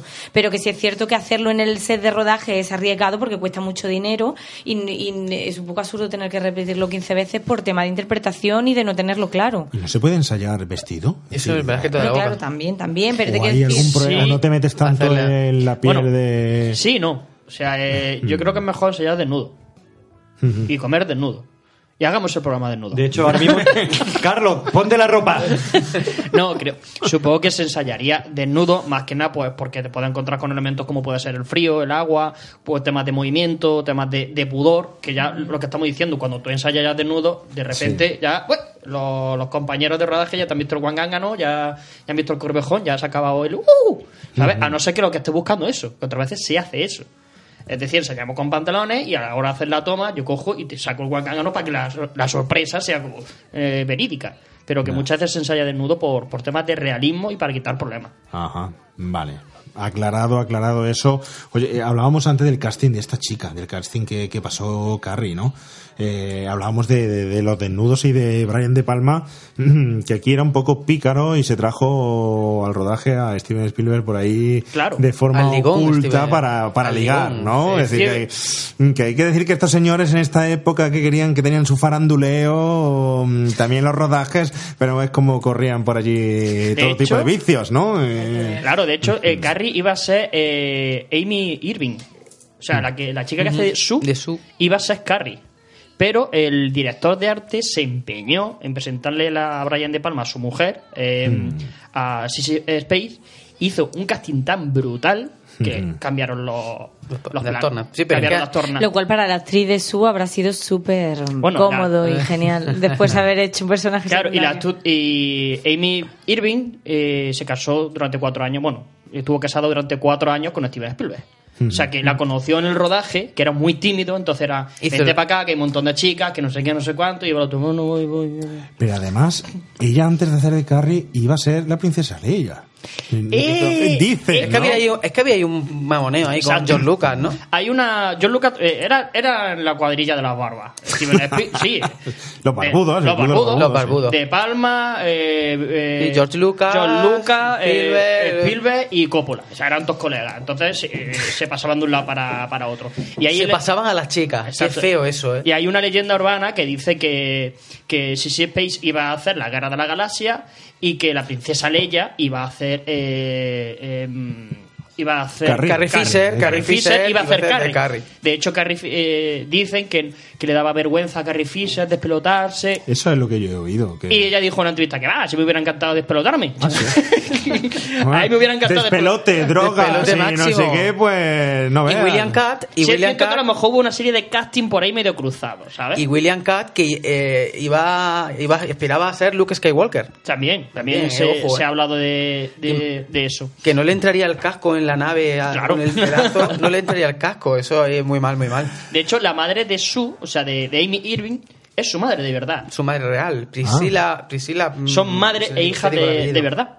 Sí, sí, sí, sí, sí. Y además también es madre, esta madre, de otra que es Katy Irving, que interpretó dos canciones en la escena del baile, también. O sea, metió Ah, toda la familia y la enchufó. Claro, claro. Se suele pasar, queda aquí todo en Sí, casa. a lo mejor como- un sobrino era el carpintero de la escenografía. Como los rodajes de aquí de Jaén, es decir, que... Claro, todo- es aquí el colegueo. Pero a nivel de Nueva York, cuando no, no era nada Nueva York y de todos estos sitios, ¿no? Pero es que es cierto que, que Sissy Space se dejó la piel en el, en el Sí. rodaje, incluso la escena del, del final. Bueno, luego vamos a hablar de la escena Luego del final, venga, pues luego, luego luego contamos ahí la, la anécdota, luego Sí. contamos la anécdota. Lo importante de esto, hubo varias candidatas, ¿no? Bueno, había una candidata principal, que es la, principal, la- principalmente la que quería Brian De Palma, que era Linda Blair. Que era Linda Blair, la cual rechazó el papel No porque, que no, sea. porque no se quería encasillar en cine de terror. Casi nada. Ahí lo dejo. No, hubo, hubo muchas más, porque tú sabes que a mí esa, esta, esta sección de Yo decir creo que todas las hasta, chicas... hasta Melanie Griffith también. eh, Sí, hizo casting. Melanie Griffith, Melanie Griffith hizo casting para, para Carrie. ¿Cuántos estaba- años tendría? pero Pero, no sabría- claro, Claro, es Melanie- mucho mayor. No sabemos para qué personaje. No, ¿eh? Melanie Griffith. Ah, no, más joven. Muy joven, muy Mucho joven. joven. Date cuenta que luego hizo con Brian De Palma doble cuerpo. Que sale, que sale ahí espectacular. Mm. Sale espectacular en doble cuerpo. mm, Muy sexy, la verdad. Y además una película. tal vez, eh, como buen amante de Brian De Palma habrás visto doble cuerpo, ¿no, Sí. Carlos? Peliculón. Peliculón de, la, de las mejores que tiene. O sea, a mí También la- muy hiscoriana. También. También. Es que, es que De Palma es muy, muy Hitchcock. Sobre todo en el tema del suspense y en los movimientos de cámara. Mira, estamos viendo ahora mismo, el, para los oyentes, la escena en la que Su descubre el cubo, ¿vale? ¿Y si, y Entonces, si me eso- la- y si la contamos al final? Ah, vale, te estaba diciendo eh, simplemente los movimientos lo de cámara. rebobinamos, Ese tipo de movimientos de cámara que hace con, con grúa o ese, Mm. esa, eh, esa lente partida que utiliza muchas veces, que, llega a distorsionar un poco, que se ven perfectamente, eh, claro, el objeto en segundo término y en primer término y se ve como una mancha borrosa. Eso es muy, muy de palma, se fija mucho en la técnica. Por ejemplo, a mí me llamó muchísimo la atención cuando están en clase recitando el poema y, y tienes el careto y los rizos del gran superhéroe americano. Sí, que claro. No puedes evitar pensar, este tío es el superhéroe americano, de ahora va a dar tres pasos y sale volando. Y lo tienes aquí pegado, te está dando el aliento. La lente partida. Y eso también aparece en la, en la escena de- del campus deportivo cuando están la- las dos chicas con la entrenadora de fondo. Que tiene el No, las dos no están todas las chicas entrenando detrás, como corriendo, y la entrenadora está diferente Claro. en el primer término. Entonces, Y eh, están tiene- enfocadas las dos. Que eso es muy complicado de hacer, no sé, que tiras con una hiperfocal. Y Ujú. que ya lo hicieras de palma en los años 70, pues es un logro. Bueno, llegado a este punto, yo creo que, que sería bueno eh, hacer un pequeño análisis. Una vez presentada Car- eh, Carrie, nuestra protagonista, la protagonista de la película, y a pesar que fijaros que a mí me encanta de la, de la película, y de la historia, que creo que es otra virtud, que es una historia muy coral. Porque todos los protagonistas, todos los chicos tienen su pequeña historia, su manía hacia Carrie, la manía de la madre, la historia de la, de la madre, la historia de la profesora, etcétera, etcétera, que están todo alre- alrededor, la venganza, pero Carrie es la protagonista. Y a pesar de todo no pierde el hilo. Y es porque es un personaje que termina siendo misterioso de principio a fin de la, his- de la historia. ¿Quién es? Y abro debate, porque no sé si tú querías comentar, Javi, de los comienzos del origen de, de Carrie. Tú no ibas a contar quién era Carrie, ¿no? Sí, yo iba, bueno, iba a dar un poco, contar la historia, en la película la cuenta de aquella manera, pero bueno, más o menos se entiende, en la novela yo creo que se explicará bastante mejor. Y yo creo que una vez que uno conoce la historia de, de Carrie White, llega a empatizar y llega a comprender todo lo que todo lo que pasa, ¿no? Hablamos de, bueno, su madre Margaret White, su padre se llama Ralph White y bueno, pues son una pareja de fanáticos. Ahora hablaremos de, de Piper Laurie y de su personaje de Margaret White, pues son una pareja súper fanáticos por la religión que le inculcan, eh, que le inculca sobre todo la madre esos valores a Carrie, pero antes de eso, bueno, pues la historia simplemente es de, de que se prometen, lógicamente, no tener relaciones sexuales, etcétera, pero el padre un día, pues, eh, digamos que se va de, de fiesta, se va de, de marcha, Vamos, que pierde los, Y pierde los papeles. Pierde los papeles y está, pierde los papeles. Y- que está ya hasta la eh, de exacto, dormir todas las eh, noches en la misma cama es- exacto. y no y, y- y- consumar y- matrimonio. exactamente, y no mojar el, el churro en el chocolate. Entonces, eh, pues en una Javi, noche de Javi, borrachera... Yo he eh, dicho estoy- consumar matrimonio. eh, yo- ha quedado fatal. estoy es que estamos en la merienda, estoy hablando de chocolate con churro. Venga. Y, Este Dios mío. y bueno, pues básicamente lo que ocurre es que cuando este señor llega a su casa, digamos que viola a Margaret White y fruto de esa violación nace Carrie White. A partir de aquí hay varias teorías. En la película cuentan que el padre que el padre se marchó con otra con otra chica. Yo lo hubieras hecho también. Perdonadme. Es que la verdad es que es para, es para marcharse. Pero parece ser que la novela, yo es que no me la he leído, cuentan que hubo, hubo un accidente laboral, ¿no? Algo así, ¿no? No sé la causa, pero sí que murió. Padre, padre muere en un accidente laboral en, en la novela. Muere en un accidente laboral, ¿no? Sí, Carrie con sus poderes telequinéticos le tiró una excavadora. Me lo creo, pero con dos años o con un año. Era meses, meses. Meses, Meses. porque de hecho el padre eh, muere antes de que Carrie nazca. O sea, ella la está embarazada vale, vale. porque se la compadecen de la madre que es viuda y, y- y está embarazada. Pero la película hacen el cambio y el padre se, Hacen se el ha ido para darle mucho más dramatismo a la Exacto, historia. exacto. Y además sí, porque además yo creo que esa, esa huida y esa falta de padre a Carrie le, le pasa factura. Y yo creo que la madre empeoraría a raíz de ese acontecimiento y llega al nivel que vemos en, en la película. Y luego continúo con la historia porque luego vamos a hablar de, de Carrie 2, La Ira, y tiene relación con esta historia. Entonces luego continúo. Vale, perfecto. Bueno, he dicho que habría debate. Me interesa muchísimo saber la opinión personal de cada uno, cómo interpretáis. Creo que es un personaje interpretable perfectamente por cada uno. Y me gustaría saber, eh, para vosotros, quién es Carrie o cómo la veis, si es víctima o si es un verdugo, si es una chica indefensa o si es el mal que ha aparecido de forma mm, desmesurada. ¿Quién es Carrie? Empezamos, por ejemplo, Cristina. Pues yo creo que es una víctima total. O sea, yo creo que, que es una chica que aparte de ser eh, muy especial porque tiene poderes, que además luego veremos que son poderes que son reales, que no es magia, o sea, no es el demonio, es que, es que ella puede mover cosas con su mente, que eso es algo que se hace, ¿no? Tú mismo. Solo que como no se sabe, pues lo típico cuando no cuando no se tiene conocimiento, pues se atribuyen las acciones a, a cosas, pues a los dioses o a cosas que no que no se pueden, que claro, para explicarlo no lo no lo no explicable.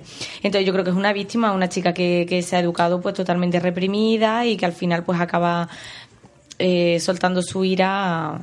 mm, pues como, como pasa, si eso pasa también en la vida real, como tú tengas a los niños muy, muy Ahí reprimidos, con personalidades muy reprimidas, con, con muy reprimido el sexo, Todo con muy tal, lo manual. Claro, si es Que se fuera. rompe, se rompe como sea, ¿no? Y si encima tienes poderes, pues se transforma en fuego y muerte, pero Claro, estamos hablando de la falta de comunicación que puede haber entre un padre y un, y un hijo y, un, y, y viceversa, ¿no? Eh, el desenlace es este y lamentablemente lo hemos visto no con poderes telequinéticos, como es el caso de Carrie, pero lo hemos visto mm, repetidas veces.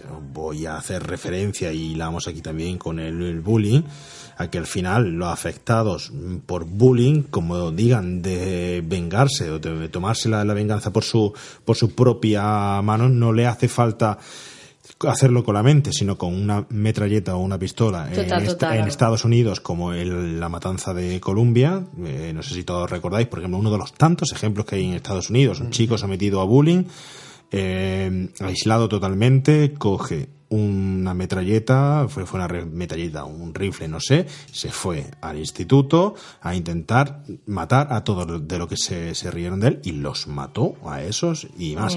Hoy mismo, hoy mismo, día 4, hoy es 4 de abril, ¿no? La niño no- se ha suicidado, ese. En el Sí, centro, ciudad de Jaén. ciudad de, Ma- de Madrid. hay que decir, No, no, no, en No, se Madrid. llama Ciudad de Jaén, el Ciudad colegio. de Jaén, En se, Madrid. se llama el colegio, en Madrid. Han detenido a un chico después de que hace dos días se suicidara una chica. Es decir, bullying. Es un mal y que eso se, se, se deriva al grooming, al ciberbullying, ciberacoso, que ya tiene terminaciones y designaciones para todo. Es brutal. ¿Vale? Decir, que es un, una alerta y que volvemos a ver la virtud de Stephen King en denunciarlo en una novela que todos, mm, pues bueno, vemos el carácter de terror que tiene, por, sobre todo por ese final, pero que si no fuera por ese final sería simplemente Un drama, una- un drama. un drama. Sí, sí, Un sí. drama. No, y está claro, y está claro que el colegio también influye, pero en el caso también de Carrie es esa, esa relación con su madre, que ya no solamente de, de- del tema cristiano, ¿no? Sino alguien que te anula, que te humilla y que la tiene totalmente por debajo y que, pues claro, al- cuando llega la adolescencia ya de por sí intenta romper eso. En el momento en el que Carrie encima ve que tiene poderes y puede, de hecho lo hace, ¿no? Que te quiere- y tumba a la madre en la cama, es que ya no basta tener poder sobre mí y, y llega un momento en el que se colma el vaso, se colma el vaso y cuando te da por reventar ya revientas de una forma no sana, ¿no? Pero es tan importante la asertividad y el, y el no, además eso, en el caso de los hijos no someterlos, ¿no? Intentar pues educarlos sin, sin someterlos, que no, supongo que no será fácil. Lo que hablamos es ese tipo de, de educación que no sea una de- ni permisiva ni una educación dictatorial. Opresiva, exacto. que se explique, es decir, hay que tener unas normas, pero las normas hay que explicar por qué se tienen y no hay que ser totalmente permisivos. Son eh, eh, estilos educativos, ¿no? Oscar sabe bastante de eso. Oscar sabe porque bastante de normas. en psicología es eh, básico en el desarrollo evolutivo de, de los jóvenes, pero ah, dejando eso un poco al lado, dame tu opinión para ti quién es Carrie. Bueno, yo tenía una frase del, de Cardenal J. H. Newman que dice: El camino para penetrar en, los sufrimientos del hijo es penetrar en los sufrimientos de la madre. De tal manera que entendiendo un poco el camino que hace la madre pueda entender al hijo, o en este caso a la hija. Yo analizo los personajes en relación a lo que comentabas tú del bullying. Entonces, en el bullying suele haber acosadores, que en este caso de la película serían Chris o Billy Nolan. Suele haber víctimas, que en este caso sería Carrie, aunque luego pasa ella también a, a vengarse, como decía antes Carlos, ¿no? Eh, está el perfil de espectador, que es tanto o más importante casi que el agresor, que son Sue, Su, Tommy, Ellen, Freddy, Norma, incluso la señora Collins, todos esos son Pero la observadores. Collins lo intenta, la- Espera, la espera. profesora es que hay observadores que intentan ayudar o no, pero son eh, están en torno a esa acción y juegan diferentes papeles. Algunos simplemente observan y otros se intentan implicar, ¿no? Aunque sin éxito, como la señora Collins. ¿no? Hombre, yo creo que ella intenta implicarse, ¿eh? lo intenta hacer, ¿eh? habla con los alumnos, habla con ella. Sí, sí, sí, sí, sí. Date cuenta que estamos hablando de una época en la que no se sabía cómo actuar ante ese problema. Y Tommy también intenta actuar y Sue también, pero ninguno eh, Lo lo, consigue. hace Sí. bien. Todos intentan actuar, pero como dices tú, no sabían cómo actuar y lo hacen mal. De hecho, O, act- o actúan tarde. o actúan tarde o incluso ellos mismos, fijaros que, bueno, eso ya meternos, ¿no? Pero incluso la profesora es la que propicia, quitando en el baile a Sue de en medio, que el cubo caiga sobre Carrie. Sue le iba a salvar. Si la profesora no interviene, Carrie se salva. Pero yo creo que es un error que cometeríamos cualquiera, ¿eh? Efectivamente, Ante por la torpeza. Los antecedentes, eh, que es había- que- lo había claro, pasado. ante la torpeza de esa situación Recuperando extraña. lo que decías tú antes, es muy Es muy. Es como el coche de, de, de psicosis cuando se está hundiendo, ¿no? El de Norman Bates, que Mm. pues se hunde, se hunde, se hunde, ¡pum! Y se, Se queda para. parado. Y el espectador dice: ¡Que se salva! que, que, que lo pillan, que lo pillan, que lo pillan, que. ¡Brum! Y se hunde. Aquí es lo mismo, el cubo, el cubo, ¡eh! que está ahí el cubo! Es como, venga, venga. Y la sacan a la calle. Entonces, es que Brian De Palma es un maestro de- de- del suspense también, crea esos, esos pequeños respingos que te dan en, en el estómago. Entonces, esa escena, el cubo es mejor ejemplo. Ya, pero pasa en varios momentos. Eh, realmente en el baile va Carrie porque le insiste Tommy. O sea, en realidad, si Tommy se hubiera estado quietecico, no, No hubiera ido al baile, baile. no hubiera pasado nada. Quiero Pero- decir que los observadores en, este, en Ella- esta ella película está la cagan. Ella está loca por ir. Pero es que también un poco. Ella ve su oportunidad de salir del caparazón, ¿eh? Sí, sí, Claro. pero todo es un plan de, de los aparentemente observadores. Sí, pero un poco de- de- del destino, ¿no? Porque es su Sí, la que se le pone la idea de mm, por su por su remordimiento de decir, no, vamos a hacer que Carrie tenga un buen mm, un buen recuerdo, no sé qué, no sé cuánto, y su por intentar arreglar las cosas, la jode. Igual que la, y la profesora que también habla con ella para convencerla por intentar arreglar las cosas. La jode. Entonces es como un poco de tipo, ¿no? Es como están condenados a que pase eso. Carrie es una olla a presión que va a explotar en algún momento. Y, Hmm. y tiene que explotar pues, en ese momento. Y explota pues por el sometimiento de la madre, por el acoso de los, de los, profes- de, de los alumnos, y llega un momento dado que es como ¡boom! Aquí va y apártese quien pueda. De hecho, eh, como mensaje anti-bullying, eh, se podría decir que, que, que sí, que, que se puteen los chavales en el instituto, que se puteen, pero yo una cosa que digo a los chavales es decir, vale, vosotros tened en cuenta que el día de mañana esa gente va a tener una empresa y seguramente vayáis a pedirle trabajo. Y esa gente luego puede putear y esa gente va a tener el poder luego. No sabes, cuando tú estás puteando a alguien, no sabes cómo te va a, a volver. Lo que pasaba con los frikis, estamos hablando de lo que pasaba con los frikis, con lo que pasaba con Bill Gates, ¿no? Claro, el, primer- claro. el friki, luego el mundo está en sus manos y va a trabajar para, para ¿Y ahora él, qué? ¿no? ¿Y ahora de quién te ríes? Toda esa gente que, que cuando era joven no comunicaba lo que le pasaba, se metía en su mundo interior, en su propia vida, tal y cual, pero que al, al fin y al cabo estaba cocinando algo que iba a ser muy bueno para su futuro, que ojo, que podía haberse derivado en algo que hubiera sido muy malo, ¿no? Pero supieron hacerlo. No, no, yo iba a decir eso, que si no hubiera sido en el baile, pues que efectivamente hubiera sido en cualquier otro momento, que es verdad que era una Estaba buena destinado a que presión y que, y que hubiera, que ella hubiera terminado explotando y, y este final de esta película era totalmente inevitable. Pero ¿qué hubiera pasado, Cristina, por ejemplo, si no tiene poderes? Imagínate que es una chica que llega, que le echan la sangre y tal, y no es, no puede, no tiene armas para eliminar a todos de en medio. Es decir, aquí no, nos describen y hay que saber también convi- convivir con que ella, la venganza, tenemos el factor venganza, la venganza no es buena tampoco. Su final no es bueno porque ha sido vengativa. ¿Y qué pasaría si no hubiera tenido Pero eso? ¿Y qué le pasa a una chica no- normal? Pues hubiera sido una víctima mm, como lo ha sido y seguramente hubiera acabado suicidándose. Claro. Que creo que igualmente es lo que pasa en la película. Sí. Porque Claro, al final es ella se lectura, mantiene, ella, ella sabe que la casa se va a derrumbar, ya ha pasado lo de la madre, ya ha pasado no sé qué, y ella se queda ahí y ya he matado a todo el mundo no sé qué, y voy a morir yo ya aquí también porque esto ya se ha ido de las manos. Lo que pasa es que se hubiera suicidado ella sola sin poder llevarse a nadie por delante, si no hubiera tenido poderes. De hecho, eh, yo creo que el- lo de los poderes es lo de menos. Porque yo creo que es una metáfora del el poder que puede llegar a tener una persona. Simplemente. Tú estás hablando del Instituto Columbine, que puede ser perfectamente la telequinesia, o puede ser un, una, K, Oklahoma. una K-47, Exacto. o puede ser un cuchillo, o puede ser un momento que exploto y lo que tenga a mano el poder que yo tenga a mano es lo que yo voy a utilizar con toda mi rabia. O puede ser que el día de mañana tenga una empresa y que no venga aquí a, a trabajar en tu puta vida. Pero no crees- tenga tantísimo dinero que, que, que, que te pero, ahogue. pero claro, ¿no crees que estamos empatizando demasiado con Carrie? Es decir, lo que ella hace no está bien tampoco. No, claro que no está bien, por eso muere al final. eh, una Claro. especie de justicia poética, pero también, por eso te decía antes que creo que el sentimiento de la gente que hemos, que hemos sufrido o, hemos, o incluso hemos hecho bullying, el sentimiento es yo quiero explotar un día esto. Yo quiero meterle fuego al colegio. Yo, sin ir más lejos, para- yo, yo tenía un plan diseñado para meterle fuego a las Bueno, bueno, carmelitas. venga, venga, vamos, vamos. El 112, A ver, por ¿nos favor. está escuchando el A ver, 112, por favor? Yo tenía un plan diseñado para meterle fuego a las carmelitas. A ver, el Eh, cuerpo tenía, docente de Carmelita. tenía Era un niño muy creativo. Y yo se lo valoro y es verdad. ¿Sabes? Entonces yo creo que ese sentimiento de decir es que eh, someter tanto a una persona no está bien. Eh, ¿Cómo era el tenorio? Rogué, hay una frase del tenorio que dice rogué al cielo y no me respondió eh, si no me si no me escuchó allá voy yo algo de eso o sea como diciendo yo rogué al cielo y no me ha escuchado a mi respuesta no me atengo ¿sabes? No me, me encantaría citar esa frase del tenorio correctamente pero va diciendo eso ella está pidiendo ayuda no se la dan cuando explote explota. apartaron Hmm. no está bien pero ¿qué le ha llevado a, a llegar ahí? También creo que es cierto que en la película eh, a lo mejor sí se ve un poco exagerado porque solamente se ve la escena de lo de la ducha, que es una escena fuerte, pero que es verdad que en la novela se ve que son años y años de humillaciones. Entonces es cierto que, bueno, vale, te pasa lo de la ducha y luego te tiran un cubo de sangre, pues a lo mejor no es para que mates a todo el mundo, pero, pero, Pero es que... dan, ¿no?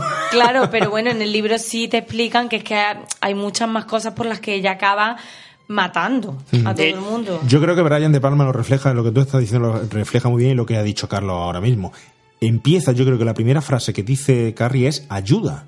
Es lo primero que dice. Y Claro. Yo creo que eso ya es un resumen de todo lo, lo anterior, de todo lo que, que viene diciendo la- anteriormente la novela y, y la situación a la, a la que llegamos. Claro, de hecho en la novela hablan eh, diciendo eh, que el, el- el libro que coge Carrie, la biblioteca, existe de verdad. De la telequinesis. El de la telequinesis, el de Milagro y otra obra, y ahí hay un apartado que es telequinesis y habla de que la telequinesis se puede dar bajo periodos de mucho estrés. Ajá. Y entonces, claro, te están justificando que... Se suele dar ansiedad. No tele- se llama ansiedad. Te estoy hablando... Eso digo yo, pues tendríamos todos telequinesis, ¿no? Te estoy hablando supuestamente de lo que dice el libro, ¿no? Sí. Que está publicado y dice, claro, que entonces se podría decir también, ya dándole la vuelta, rizando el rizo, que los responsables de que Carrie tenga sus poderes son los demás, que lo han sometido a ese estrés y entonces le han propiciado ese don. La frase era, clamé al cielo y no me oyó, mas si sus puertas me cierra, de mis pasos en la tierra, responde al cielo, no yo. O sea que, qué bonito citar a Juan de, don Juan Tenorio. Bueno, eh, ¿interpretamos que esa es tu opinión de Carrie o tienes una opinión di- distinta? No, la mía es... O la habéis buscado. Vale. Javi, tu opinión de Carrie. Pues eh, ya yo creo que se ha hablado todo, ¿no? Ya se ha dicho todo. Yo creo que Carrie es una chica fruto de, su vivencia y de su experiencia en su infancia, en su adolescencia, de la transmisión de valores que le transmite su madre y de toda la opresión y de todo lo que está sufriendo esta niña. Eh, poco más lo que es que básicamente lo que habéis hablado, ¿no? Una- un, dato, no sé si la novela lo, cuenta, pero se, suele- se habla por ahí de que es el padre el origen de los poderes. Claro, Es el claro, padre el ahí, que ahí voy, ahí voy a ir yo ahora un poco, hablado de la madre, hablado tal y cual, no lo sé, pero yo creo que deja intuir que hay ahí un poder, ¿no? Sí. Eh, iba a decir algo, Oscar, porque yo voy a dar mi opinión, ahora no sé, mm, que creo que es muy distinta. Sí, bueno, yo era, para completar la opinión que estaba comentando de, de Carrie, eh, me voy al terreno de la psicología, como tú estabas antes comentando, y Carrie se le ven algunos síntomas de, puesto al simbolismo que utiliza De Palma en esta película, que es muchísima, muchísimo simbolismo, muchísimas metáforas. Carrie tiene una hipersensibilidad, daros cuenta en la escena, por ejemplo, en la que le está contando la profesora de gimnasia al director del instituto todo el incidente de las duchas, ella está como, como si lo escuchara todo, en realidad. La carita, incluso los comentarios de los demás alumnos, es como tan hipersensible que llega un momento en el que rompe los límites de la percepción y, y tiene alucinaciones como en el baile final cuando ve a todos riéndose y no es cierto que todos se están riendo. Entonces podría asociarse con la paranoia, una esquizofrenia en la que tiene delirio, alucinaciones y eso se relaciona con una teoría antigua que ya no está en uso, gracias a Dios, pero que estaba de la madre esquizofrenógena que era una, la teoría psicodinámica antiguamente, decía que la culpable de la esquizofrenia eran las madres. Unas madres eh, rechazadoras, frías, sobreprotectoras, hostiles. que realmente, evidentemente en la realidad no sería así, ¿no? Pero creo que en la época en la que De Palma hizo la película o Stephen King el libro, sí que estaba esa teoría todavía un poquito, eran los 60 o por ahí, todavía estaba un poquito coleando. Y como que culpa o juegan con una imagen de una posible psicosis o esquizofrenia de Carrie a través de una madre esquizofrenógena. Si nos ponemos psicólogos, ¿eh? Si nos ponemos psicólogos. Transmite, transmite eh, la esquizofrenia y, y el mal. Bueno, yo, yo os voy a decir una cosa. Yo personalmente, eh, trasladándome un poco a esa fecha, al 1976, a la intención que tenía Stephen King de contarnos una historia de terror, yo aquí veo mm, que la intención era utilizar ese bullying o ese acoso tal como un canal conductor del simplemente del, del mal. Yo creo que Stephen King quería describir a un personaje que fuera el mal, que fuera el demonio, que viniéramos eh, de la semilla del diablo, que viniéramos de la novela de- del exorcista, que, viniéramos de, todo eso que estaba de moda en aquel momento. Y yo quería, creo que él quiere la madre. no me enseñes el muñeco de Carrie, que no me da pena verla ahí ensangrentada. Es cierto, tenemos aquí el muñeco de Carrie, luego echaremos una foto. Sinceramente, yo no sé cómo lo veis vosotros, pero mm, eh, la madre creo que es un personaje que sabe y se da cuenta perfectamente de que el mal está ahí, por lo que sea. No lo sé. Eso le desquicia a ella, le desquicia y lo que quiere es quitarla de, en medio. Y el mal me refiero al mal como, como el demonio, el mal to- totalmente. Y de hecho creo que el final nos deja bien claro que esta chica era el mal. ¿Y el mal cuando se expresa? Cuando Carrie se hace adulta, cuando sangra. Es el momento del desgarro de la salida de ese mal. Yo lo interpreto, es decir, lo interpreto, no es una interpretación, sino que yo creo que nos mm, Stephen King nos quiere narrar a un personaje así, encarnado en una chica dulce para a la misma vez hacerlo todavía más terrorífico. Y fuera de todo lo que hemos hablado, de todo el tema social, de todo el tema de víctima, de todo el tema de al final yo creo que lo que cuenta es una historia demoníaca totalmente. Bueno, de hecho, eh, comentaba antes Carlos lo de la predestina- predestinación y en la película se ve muchísimo. Y en relación a lo que dices tú, la madre hay momentos en los que también parece que casi tuviera poderes de adivinación. Porque todo el tiempo, también puede ser porque simplemente una una paranoica ¿no? Pero eh, sabe que la convencen para ir a la fiesta la profesora. Lo Hmm. adivina. Sabe que, em, que le van a gastar una broma y que es una tomadura de pelo. Incluso hay momentos cuando se está vistiendo para la fiesta. Bueno, después si queréis hay momentos, hablaré de la importancia de los símbolos del color rojo, azul, etcétera de la película, ¿no? Pero cuando se está vistiendo Carrie para ir a la fiesta, la madre le dice, te ha puesto un vestido rojo, y no es rojo, es rosa. Pero ella lo ve rojo. Sí, que el rojo en la película se asocia al mal. Como mal. que ella ya lo ve venir. Que en la, novela, en la novela el, el vestido es de terciopelo rojo. Y por lo visto este fallo fue un fallo de la de vestuario, Eso- que no encontró uno rojo y trajo no, uno no, rosa. está buscado, está buscado.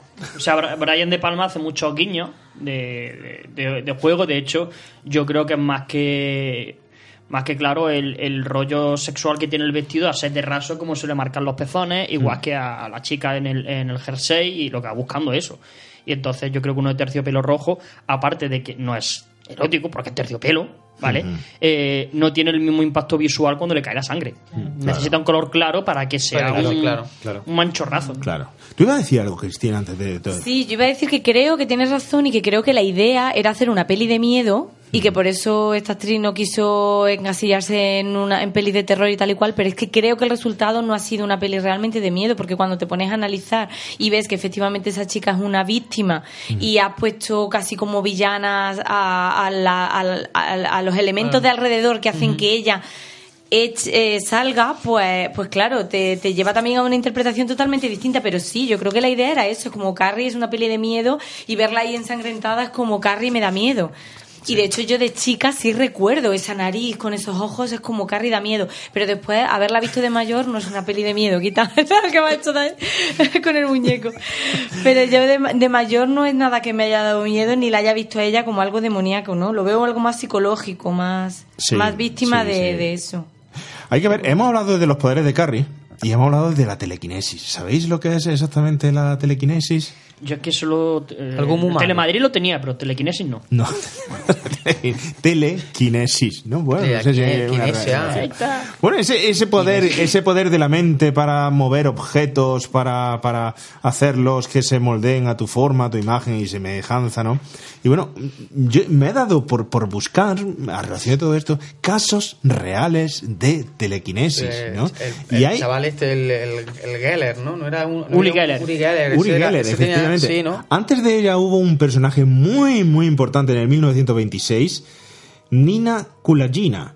Fue una mujer rusa que decían que tenía poderes, que telequinesis y tal, y se sometió a un montón de experimentos científicos, eh, un montón de investigadores para ver, porque no había surgido todavía eso de la telequinesis hasta ese momento.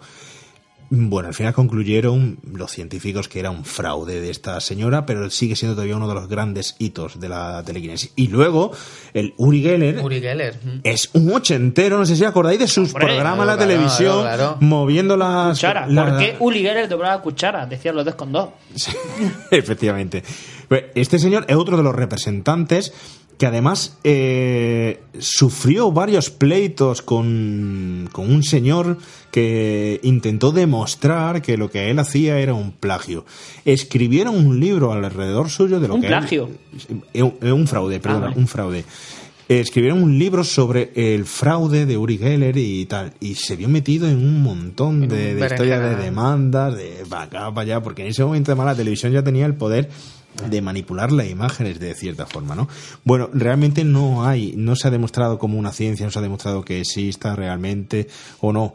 Es muy curioso, eh, acaba de empezar la imagen del remake del 2013 de, mm, de Carrie. Es muy curioso y una de las virtudes que tiene el Carrie original es que mm, la chica hace su telequinesis con la mente y con una magnífica interpretación, gesto de ojos, mirada, etcétera, y con un gran movimiento de, de- de cámaras y de situaciones. Aquí, en esta película, si luego mm, va avanzando, lo vais viendo, la chica que hace la telequinesis hace magia, no hace telequinesis. Es decir, se le ve como si tuviera poderes en las manos y va lanzando rayos Sí, y va lanzando. sí, sí. O sea, y se, bueno, eh, se le vaya de las manos. No, no, no. Mira, No, a mí, se le va de las a manos. mí más que la película, La película es si extraña. la veo es por porque sale Julian Moore y me parece que es Pues, yo una- quería decir, porque me la has Eh, puesto. No, no, no. Y por, por afán completista, ¿sabes? Pero sí es cierto que no me llamó la atención porque era demasiado americana ya, rollo de pasillos, taquilla, ya era como, uf, no, por favor. Pero, pero Pero- es muy actual, igual que en su momento era actual Carrie, ¿eh? Sí, pero es que Hay que yo ver tengo- el cine de, en cada momento. Sí, pero es que hay cosas que yo tengo cosas en contra de los remakes y es que es muy difícil hacer un remake. Pero sin embargo, más que la película, yo os recomiendo que busquéis la campaña publicitaria que se hizo de, de Carrie. Que eran una especie de cámara oculta que se hacían en restaurantes y eran acojonantes. ¿Eso que el dato de mierda de hoy? Puede ser un dato de mierda. dato de Mira, mierda. dato de mierda. Ojo. Venga, campaña, mira, dato de mierda. Tienes que hacerle una entradilla, un sonidito. Tacatán. dato de... Eh, mierda. Mierda. Pues hay una campaña publicitaria, la podéis buscar por, por YouTube, eh, en la cual, mm, eh, me parece que eran un Starbucks o un Starfax de estos, eh, había gente pidiéndose un café y de repente una chica discutía con, con su novio, empezaba a gritar y hacían toda la silla. Se echaban para los lados, se caían los libros de la estantería, se rompían los platos y había un chaval que tenía puesto un imán en la espalda Ujú. al cual eh, se tiraba contra la pared, el imán chocaba contra la pared, había una viga, lo levantaban y lo giraban. Entonces, claro, la gente que veía eso Flipaba. enganchaba un taco, un Flipaba. digo así de grande. Ya, y creo que es mejor ver la campaña publicitaria que se hizo en torno a Carrie que, que la película. La recomiendo.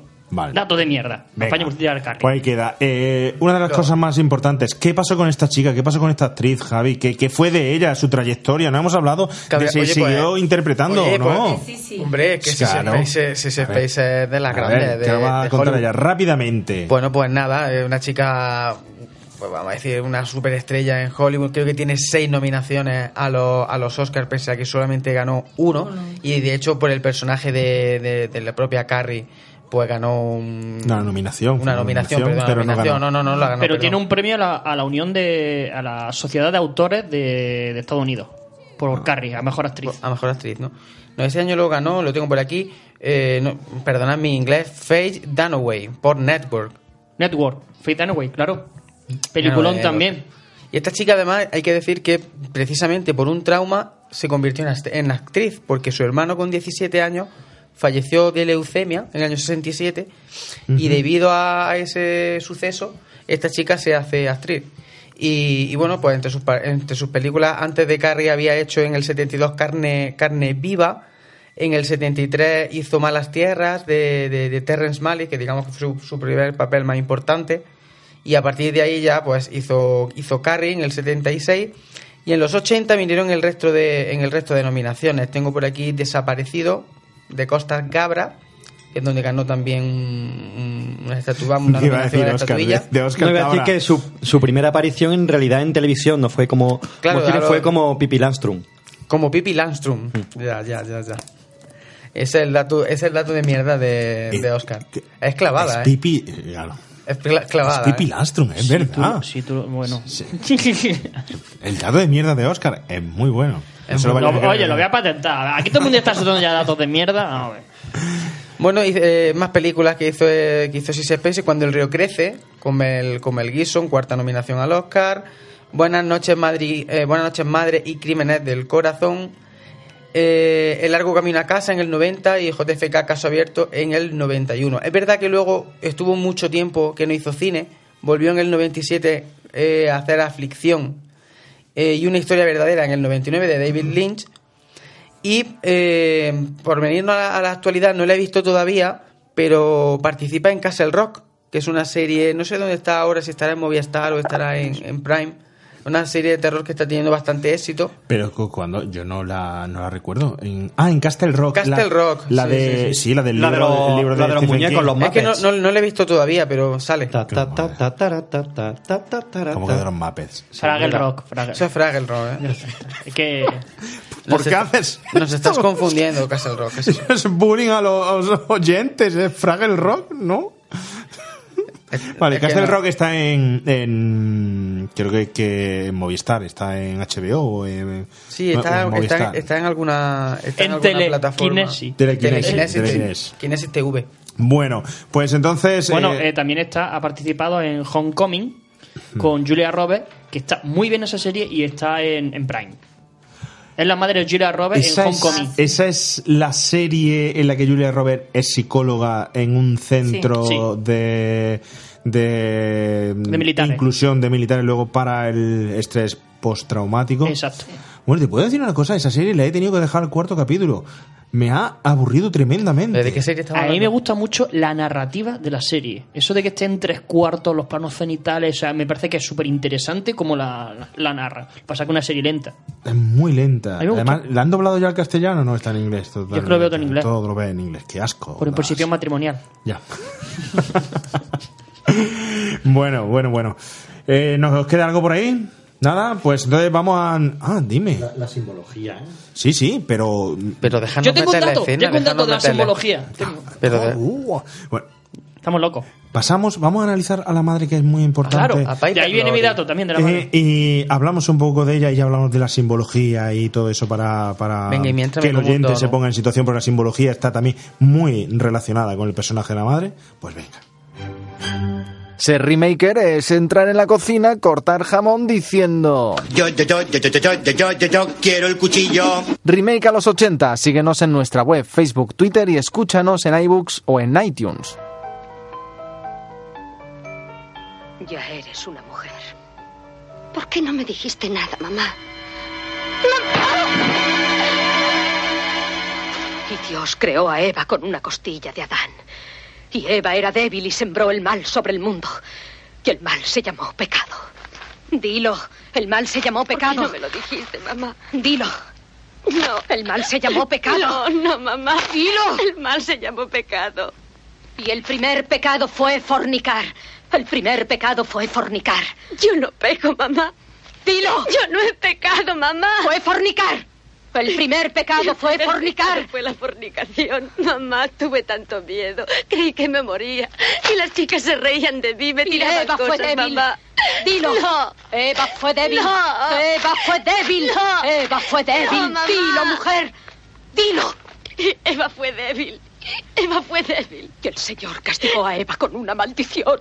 Y la maldición fue la maldición de la sangre. Tenías que habérmelo dicho, mamá. Tenías que habérmelo dicho. ¡Oh, Señor! Ayuda a esta pecadora a ver el pecado de su tiempo. Demuéstrale que si no hubiese pecado no habría caído sobre ella la maldición de la sangre. Puede que la haya tentado el anticristo, puede que haya pecado con pensamientos lujuriosos. No, mamá, Oh, no me no. mientas, Carrie. ¿No sabes que puedo ver tus entrañas? Puedo ver el pecado tan claramente como lo puede ver Dios. Suéltame, Rezaremos, mamá. No. rezaremos, mujer. Pidamos No, mamá. perdón por nuestra lujuria. El Señor castigó a Eva con una maldición. La maldición de la sangre. Y hubo una segunda maldición. Y fue la maldición del embarazo. Y Eva parió a Caín entre sudor y sangre. Es la marca del pecado. Mamá, déjame salir. Mamá, por favor.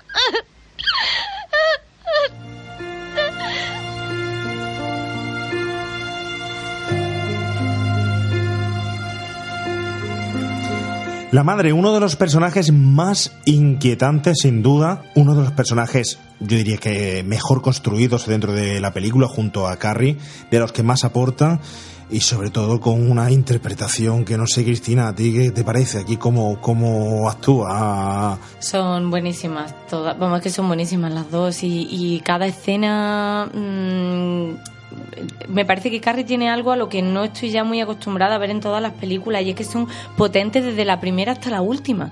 Eh, todas este- están arriba y esta escena que es muy fuerte y muy dramática está al principio. No hay miedo. ¿Sabes? Va y va subiendo y ya está. Es como tenemos aquí una hora y media, pero no pasa nada. Vamos a. Y, y interpretativamente son muy potentes, están en un estado muy fuerte de emocional. Y. Y sí, hombre, a, a nivel de interpretación me gustaron muchísimo las dos. Bueno, sobre todo también nos aclara un poquito la historia de dónde puede venir, venir todo. ¿Qué os parece, no sé, Oscar y Gemmi, nos metemos en la simbología un poco de, de- de- del tema religioso, de la religión, eh, hablamos un poco de, de cómo, cómo representa Brian De Palma todo lo que hay alrededor de Carrie, de su madre, y cómo lo expresa la película.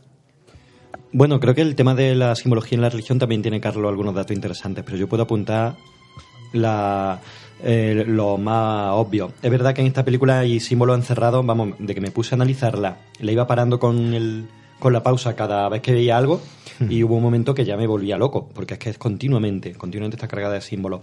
Eh, desde el principio de la escena de la ducha, en la que te has comentado tú, la, la alcachofa de la ducha con forma fálica y tal. Por ejemplo, no sé si habéis dado cuenta que no es casual, nada en esta película es casual.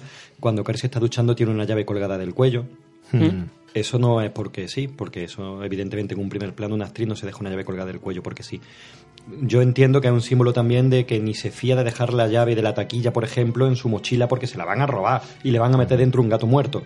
Ya te está hablando de cosas. O la llave de, de su tesoro, la llave de su castidad, la llave La- de... también podría Pues ser. simbolismo. Todo, hay muchísimas interpretaciones. O la llave de su casa que no quiere de- que no tiene bolsillo a ver, y por Vamos a ver, puerta yo cuando me he y ido va a perderla, yo ¿no? cuando me he ido a correr me he colgado la llave aquí en una cuerda. Mira, entre el millennial y, y el otro, rompéis todo el misticismo, macho. Hay muchísimas cosas. Luego ya si nos metemos en, en tema de colores, por ejemplo, en la, todo está relacionado con la religión. En la escena de la ducha. Porque todo esto viene, la simbología viene, a- estamos analizando el papel de la madre y hay que decir que, que la madre está obsesionada con la religión, obsesionada con que su hija lleve el camino recto. Vemos que para ella es un problema realmente que haya perdido la haya perdido mm, ya la niñez y sea adulta porque puede pecar, puede el miedo que tiene ella de seguir reproduciendo lo que a ella le, le hicieron, que se vuelva a repetir, que Que el mal vuelva a que re- para- reproducirse, que hay que rezar como mm, algo como un efecto mágico. Vemos ese Cristo que tiene ahí metido con que eso Ah, hay que- error. No es Eh, Cristo. no es un Cristo. Eh, eh, es que ahí lo que iba, que quería preguntar, es que no me has dejado, Carlos. No es un Cristo, es que estoy ansioso. Dime. ¿Que era un Playmobil con una flecha o qué- No, qué es era? San Sebastián. San Perfecto. Sebastián. eh, Que murió así, sí. eh. San Sebastián es un mártir y es. El que, el que es ateo. totalmente. Exacto, fíjate, fíjate. Pues es que. Está puesto, está puesto. o en religión estoy puestísimo. En adolescencia en- estaba más puesto todavía. Estás puesto siempre. y en el Scarface también estaba puesto. En el Scarface estaba puesto. Estaba puesto. Pues mira, es San Sebastián y me llamó mucho la atención que eligieran a San Sebastián porque a mí el tema este de los, de los mártires me interesa mucho por, por el tema iconoclasta, ¿no? San Sebastián Yo creo que iba a decir por empatía, no por... no. no, por mi familia sí, me- yo la respeto mucho y me parece, soy un gran defensor de la, de la Semana Santa como celebración cultural, porque no soy creyente. Pero bueno, vayámonos a San Sebastián. San Sebastián es un mártir, ¿vale? Y es, eh, es eh, se usa tanto en la religión católica como ortodoxa como defensor de la peste y chan, chan, chan de los enemigos de la religión. Correcto. Por eso lo tiene la madre puesta ahí. Y por Ah. eso la madre acaba con la misma figura que San Sebastián. Sebastián. Y aquí viene el dato de mierda. Venga. San Sebastián es patrón de Linares y de la Guardia. Toma. Toma. Buen dato de mierda. Se supera. Son casi. pueblos de aquí de, de Jaén. Para aquellos que no escuchan desde Sudamérica. Que los hay. Un a, que los hay, toda los la, hay. la comunidad sudamericana. Bueno, venga, un saludo también a de Bueno, la- ve- De hecho, por ejemplo, que sepas que lo voy a cortar Venga, eso. Lo Vamos, voy a cortar. vamos cribando el mercado, vamos cribando el mercado y el nicho mercado, muy bien. que de hecho, en relación a lo que dice Carlos, la madre no solamente muere con la misma posición de San Sebastián, sino que muere con la misma cantidad de flechas. De flechas, Exacto. Entonces, exactamente. sí, Son siete. Siete. Que siete, además, el número mágico en la cábala, tiene una connotación, siete los dolores de la Virgen, etcétera. Eh, Mm. todo, todo tiene un Los sentido. colores Todo del tiene un arcoíris, porqué. los días de la semana. Efectivamente. los, los dulces que llevo yo ya comido en esta merienda. Claro. Todo tiene. Todo Los- tiene. Las Lo- siete horas de este podcast. Los centímetros de Bueno. dilatación de aquella noche, Oscar. eh, Bueno, Eso sí lo puedes cortar, Juan El Pablo. tamaño del tampón de que tienes ahora mismo. Y pues, no. Sois como la versión del 2013 de Carrie, le quitáis toda la magia. Mira, por ejemplo, otro simbolismo religioso. Carrie. y está muy interesante lo de los símbolos. Carrie. ¿cómo se apellida Carrie? White. White. White. blanco, el color de la pureza, de la inocencia. Ya empezamos desde ahí. Desde ahí. Y luego toda la religión, la casa de la, de la familia White es totalmente oscura. claro, Eh, la- parece la Casa Blanca. Eso te iba a la Casa decir, Blanca. ¿Tiene algo que ver con la película o con el con la habitación del presidente, la No, estancia del no, presidente? no, no tiene que ver. A lo mejor el padre del presidente, no lo sabemos tampoco. El- el- la encarnación del mal. Pero es verdad que la casa casi no parece ni que tenga luz eléctrica. La madre viste con una especie de capa como antiguamente. Es como que. Como el- del Ku Klux Klan, así tipo Fanática. como- sí, una fanática religiosa, pero como los antiguos de que ni creían los emis. eh, Como esta los gente así muy, muy antigua, no creen en la modernidad, en el progreso, en la luz eléctrica, en la historia. Entonces el simbolismo religioso está desde ahí. La madre representa todo lo caduco, lo arcaico, la- lo añejo, lo, lo que huele ya a peste, a pudredumbre de, de la pura. religión. Naftalina pura. De hecho, eh, hablando de la fotografía, si os dais cuenta, siempre que aparece la, la casa de Carrie, fotográficamente hay como una neblina, una neblina blanca. Que, que, que enturbia el fotograma, ¿no? Incluso los exteriores. Antes de llegar hay como... El fotograma ya está como, como con niebla eh, encima. Excepto al final, cuando Carrie regresa a casa después de la orgía de sangre en el baile, donde la casa se ve muy límpica, muy bonita Ahora llena de velas. y llena de velas. Pobre y, y un pobre- resplandor rojo desde dentro. Pobre director de arte encendiendo cientos y cientos de velas, ¿eh? Sí. Como era el padre de. O sea, el marido de esta de Six Space, pues no le costaba. Claro. Espero que no le hicieran, gusto, que no le hicieran bullying y se la fueran apagando conforme la encendía en el, en el plato. ¿no? Luego hay un simbolismo también con relación a, a la madre y a su hija en, en la perspectiva que toma la cámara cuando están juntas. Empieza la primera escena en la relación cuando se ve a la madre y a la hija, la hija de rodillas delante de la madre pidiéndole eh, que por qué no le contó lo del periodo, donde ella está totalmente sometida. Poco a poco va subiendo Carrie en las tomas, en el momento de la cena, cuando se posiciona y dice que vaya al baile, sí o sí, ya están Mm. casi igual. Y en el momento final, cuando ella vuelve, es eh, efectivamente Carrie la que está arriba y la madre la que está de rodillas, suplicando, eh, Ah. diciéndole. Van cambiando el rol de, en altura, eh, de- De según va tomando más poder cada vez de estatus, efectivamente. Ujú. eh, Carrie, o sea que muchísimo, muchísimo. que detalles muchísimo como eso tiene de Palma así, pues eso es muy bueno dirigiendo escena, de director de escena, pero de actores Si nos metemos ya en los colores, tengo dos folios, vamos. Bueno, en resumen, un poquito. En resumen, el azul y el rojo lo utiliza de una manera bastante consciente. El rojo lo suele asociar a peligro, eh, a algo negativo, a algo relacionado con la muerte o con el odio, y el azul suele ser más asociado a una esperanza o algo positivo. Como por ejemplo, la chica que está todo el rato dándole por culo a Carrie, eh, Norma, con su gorrita roja, Eso no se la quita ni cuando se seca el pelo. película. Sí, pero es que ese, ese dato es curiosísimo, porque Es está la en la peluquería con el sacador de casco y, Y encima y del la sacador gorra. La gorra. el ca- El, el ca- el casco no la gorra, la gorra. Eso es verdad. Y en el baile verdad. está con su vestidito todo Y la gorra. y Y la, gorra. gorra, y la gorra. Frankie, el amigo de... Eso que representa la gorra. El mal. El mal. Son los malos. Rojo. Los malos. Rojo. El coche de, de los malos de Chris y de, y de John Travolta es rojo. Doraemon, como también en relación con el. No, porque Doraemon pasado. es azul. Es azul. Vale, perdón.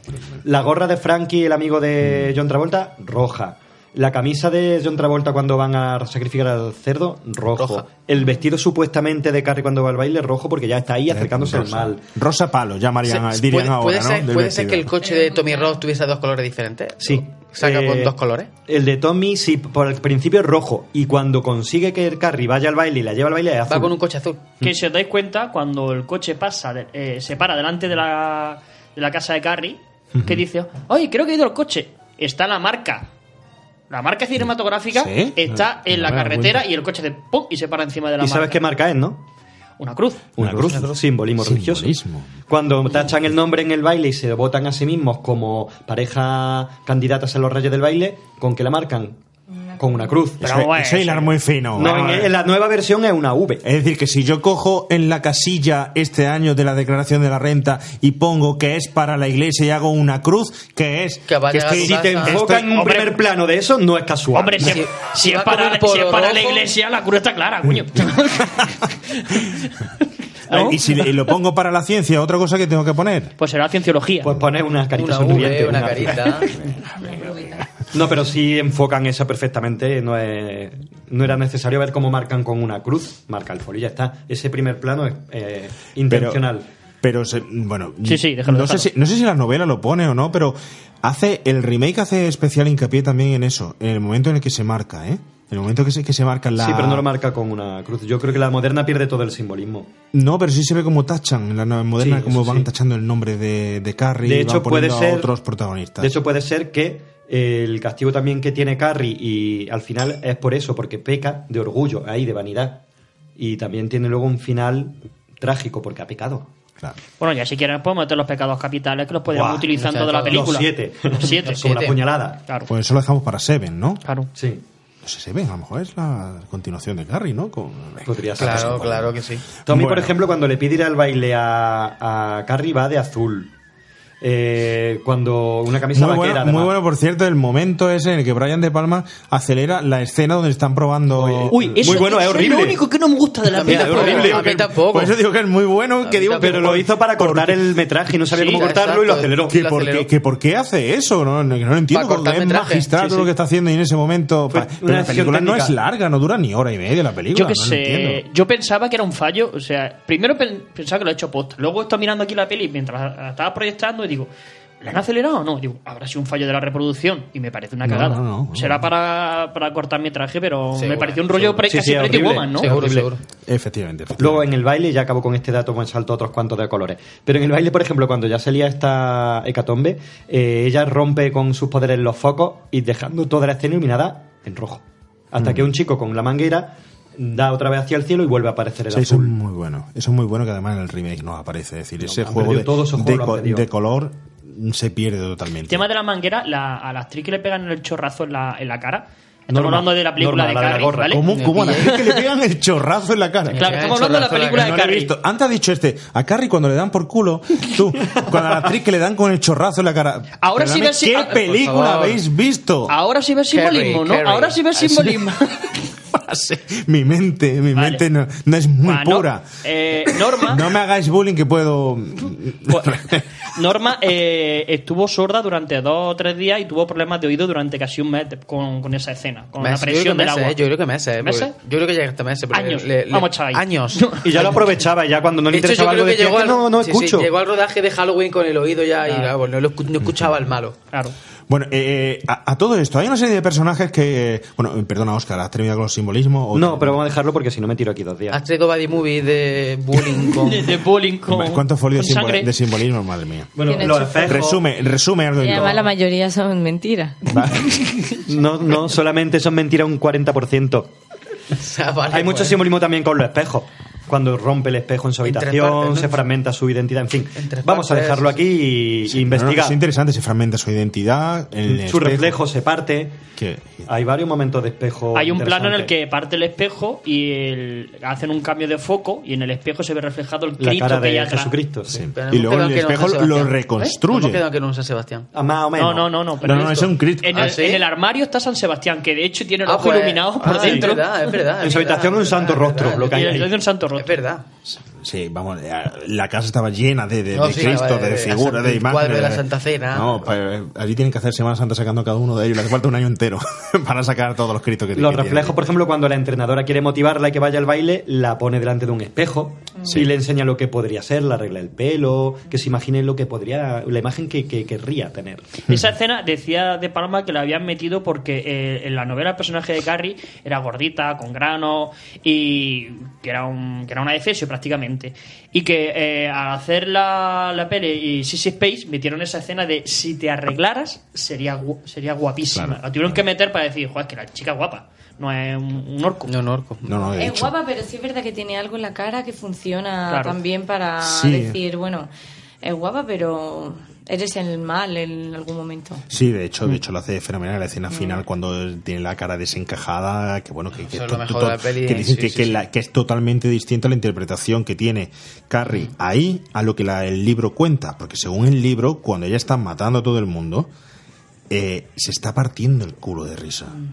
Es decir, tiene una sonrisa de oreja a oreja y ahí tiene la cara desencajada totalmente. Pero lo que sí es cierto que el contraste entre una situación y otra lo hace fenomenal.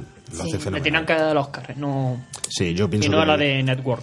pero bueno, volvemos a otro primera película, un primer director, tal y cual. Pasando un poco del simbolismo, eh, hay algo que nos hemos dejado un poco atrás. Un poco atrás, que es, y me gustaría recuperarlo brevemente, los personajes periféricos. Es decir, los personajes que hay alrededor. Por ejemplo, Cristina, la profesora. La profesora, ¿cómo es ese, ese personaje? ¿Es necesario? ¿No es necesario? ¿Por qué muere en la, en, en la película? Que yo no sé si, no recuerdo si en el libro muere o no, lo que sea en el remake no muere. En el libro no muere, ¿verdad? El libro yo creo que escapa o algo así, ¿no? Del gimnasio. Efectivamente. Ah, ella la salva. ¿La salva? Creo, Sí. creo recordar que sí. No, en, el remake es donde la salva, yo no sé, no, no recuerdo en el, en el libro. ¿Qué te parece la, la profesora? ¿Qué te parecen las amigas? Vamos a ir haciendo un, un- un recorrido por, por estas chicas y por. empezando por la profesora, por ejemplo. Bueno, pues la profesora, claro, sí me parece que sea necesaria porque esta chica necesita una salvación en toda esta historia. O sea, necesita una esperanza. Y todo el mundo la está machacando menos la profesora. Su madre, su Su amiga, claro. Eh, es una protección y además no habría habido cambio de personaje si no estuviera la profesora que es la que la anima a que se arregle, la que la anima a que vaya al baile, a que piense bien de ella misma, si no ella directamente eh, sería una víctima y bueno, habrían tenido que llamar a la policía directamente, yo creo. No.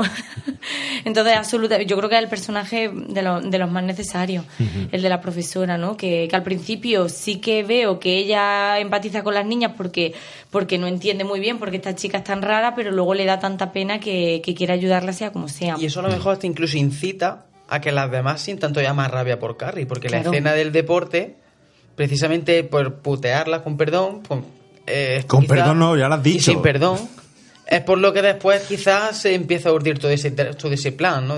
Claro, pero bueno, o sea es que, yo entiendo que, que esa escena es muy fuerte y que necesitaban un castigo y tenían que castigarla. Lo que me parece Claro. muy fuerte es que luego después de que la profesora te castigue, te diga lo que, que lo has hecho mal, que además en esa escena la, la profesora está muy bien y, y llora incluso, y las alumnas mm, no... Es lo que yo veo ahí un poco descompensado, que yo creo que, claro, que la novela se verá mejor, pero es como no, odiamos tanto a Carrie que es que no empatizamos ni un poco, es que nos da, nos da exactamente igual, no nos da ninguna pena lo que le hicimos, ni queremos ir al baile, no mostramos remordimiento, no nada, ¿no? A mí la escena, en la escena en la que le está regañando me llama la atención que les dice que no, que la va a castigar sin baile. Luego recula la profesora y dice que no, que sí que la va a dejar ir al baile. Y es como que en ese momento ellas se ríen porque lo que más le importa parece ser en ese momento de su vida ir al baile. Y me da igual que me, Pero es que es un fiestón en Estados Sí, sí, Unidos. sí, eso, claro, claro, claro. es- No, no, pero ¿No has me visto Gris? pero me llama más la Gris, por favor. Pero me llama más aún la atención que conforme le está levantando el castigo, la misma profesora también se ríe. Como diciendo, venga, pues lo, lo levanto y nos lo vamos a pasar genial, igual. Y se ríe también en vez de... No, no, no, eh, a ver si me, me explico, ¿no? Quizá ella debería haber... Pero se ríe porque les dice que pueden ir, pero pero porque tienen que las va a matar a hacer deporte y si no van y si faltan al entrenamiento no van. O sea, al final es como te dejo, pero aquí vais a Va, reventar. va a sufrir, ¿no? Va a claro, sufrir por eso se ríe. Resaltaría dos cosas de esa escena. Una sería. Espérate, me, está llamando que- seguro que para Vodafone, llamando, ¿eh? pero no quiero Vodafone. Eh, Una señora una, una sería, por ejemplo, la- el momento bofetón que le mete a, a la Qué chica bueno. que hace bullying, que todos decimos, ¡Sí, dale, dale, ahí está! Por fin la, la ha reado a la, a la repelente. Esa fue la que repitieron, la bofetada que repitieron Exacto. 20 veces. 30. 30 30 veces. veces, y se quedó Brian de Palma con la novena. O sea, le puso la cara para buscar la reacción correcta. Le puso la, la Y cara. me dijo, como- pon la tuya. La Sí, sí. 31 la pones tú. A ver, entonces, eh, ya se me ha ido con lo de Vodafone, pero luego lo diré más adelante. Lo de la bofetada, que eran Ya. 30 veces la que le, la que le arrearon la, la cara a la niña. Bueno, a mí lo que me llama la atención es que yo no, siguiendo un poco el hilo de lo que decís, yo no termino nunca de, de- de, creerme a la chica con el afán de arrepentimiento eh, Su. y la situación tan rara de me arrepiento y te presto a mi novio. ¿Qué? Pero que te lo presto, Eso- que es que se besan. Sí, Que efectivamente. además que parece que, que están enamorados los dos en ese momento que están enamorados y el chico que ha ido ahí por y ahora tienen esta escena que me llama tanto la atención del bailecito redondo, ¿no? Que, que me Que llama mucho la atención cómo está Mm. grabado y cómo sube el clima, me parece que es una maravilla. Es otra maravilla de Brian, Brian De Palma que lo graba en, en círculo al revés. Es decir, hacia atrás. Lo graba Exacto. hacia atrás, ¿eh? Sí, que y ellos, yo estaban, también- y ellos estaban en una plataforma que iba girando la vez. girando. Mm. Que yo también le veo su simbolismo, porque si te das cuenta está grabado desde abajo hacia arriba. Te vamos a hacer una sección de símbolos. Los Me encanta. de- de Oscar. No, pero si os dais cuenta, empieza ese antes de empezar ya los giros totales, está iluminado él de color azul, ella iluminada de color rojo. eh, empiezan los giros, se ven las estrellas arriba y luego ya el rojo y el azul se va, como va girando, pues ya se van mezclando. Pero sí que le veo un, un simbolismo. Bueno, claro. Claro, claro. Fijar su, fijar su. No, fijar. Fijar su- Que ya me he acordado del otro. A ver, Es vamos que a- se me olvidado. Que, que el pro- programa caótico, lo que mola. Eh, el momento castigo corporal de abdominales, de no sé qué, grabado con primeros planos, traveling por los pies, con esa música horrenda. Ochentera de. Pero ¿por qué? Película de, de película X, de, totalmente. Sí. Me encanta, estaba Pajares por ahí cerca. Sí. Esa escena me dejó con un objeto torcido, de verdad. Ya se quería soltar esa. Dato de mierda? No, no, no, el dato de mierda. Ser de Linares. Tengo otro guardado. Te hemos cortado, Cristina. No, no, no, no, no. Habla. Esto, esto es un. Estamos haciendo bullying el uno a... No te vengues, Cristina, no te vengues. no, no te vengues, no te vengas venga. Me tengo que venir más. Uy, momento Carrie. Bien, bien, bien, bien, bien, bien. Ha resuelto bien la Bueno, papeleta. bueno, bueno. Mira, otra de las cosas que me llama a mí muchísimo la atención, no sé vosotros cómo, qué opináis, es el que Carrie se enfrenta a su madre. Lo hemos dejado pasar antes, pero creo que es importante. Es decir, una chica, poner en la situación una chica que está totalmente eh, oprimida, eh, no hay comunicación con la madre, una chica que eh, sometida a la presión de esa señora posiblemente esté anulada a cero desde casi el momento de su nacimiento, que tenga las santas narices de decirle a su madre, voy a ir al baile. Eso no es una situación real. Eso nunca pasaría en la realidad. No, pero es simbólica. se enfrenta a ella, y no es broma, cuando tiene su despertar a la madurez, tiene sus poderes telequinéticos Claro, empieza a sentirse- asociados. Empieza a sentirse segura. Efectivamente, gana seguridad segura- y entonces Eva es segura. poderosa. Eva, Yo creo que es muy importante para ese, para ese momento eh, esta conversación con la, con la profesora cuando le dice a la profesora, es que se quieren vengar de mí, es que no, en verdad no quiere venir conmigo al baile. Y la profesora le dice, que sí que quiere, ¿por qué no va a querer? Que tú eres muy guapa, que tú... Y ahí ya yo creo que la convence y entre eso y que el otro chico le insiste, va a buscarla a su casa, dice, mira, pues tengo una oportunidad, realmente no soy la rara y voy a tener una oportunidad de, de, de Sí, de ser encajar, normal. de Además encajar. ella lo dice, le, dija- le dice a su madre, mamá, voy a ir, no, no, tal y cual, sí, mamá, necesito ser normal, necesito, y lo dice, ¿no? Yo creo que en ese momento ella piensa que puede ser normal y decide mm, romper. Cristina, hay un momento que es una escena de, que hemos seleccionado que mm, es el momento de John Travolta metiéndole mano a la chica, ¿vale? No nos da tiempo de poner, sí, sí, metiéndole mano, me, me voy a hacer el gesto un así, gran gesto de- de- de, interpretativo. meterle mano a Javi, así. Bueno, un gran gesto un gran gesto- interpretativo. Por supuesto. Donde escuchamos, bueno, luego, me- luego prometo meteré la escena en postproducción, ¿vale? Así que oyentes, la vais a escuchar ahora, la escena. Eh, No tengas tanta prisa. Ven. Estoy huyendo de ti, ¿no lo ves? No me interesas lo más mínimo. No lo creo. Eres como un grano en el culo. No lo dices en serio. Sí, que lo digo en serio. Eres una pequeña zorra, ¿lo sabes?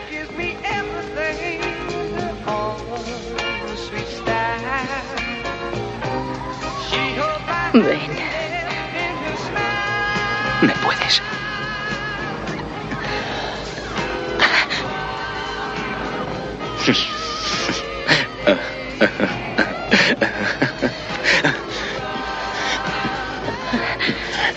No, No te entiendo. ¿Qué diablos te pasa? ¿no puedes esperarte un momento? ¿Para qué? Hago lo que siempre hacemos. Qué ignorante eres.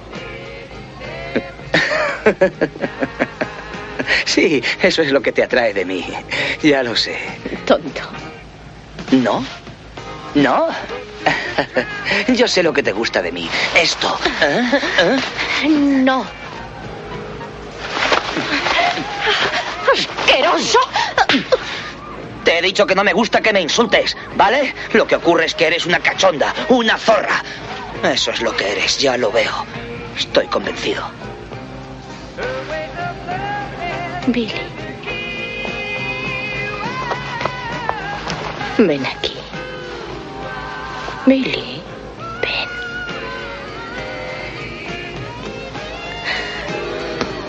Bésame.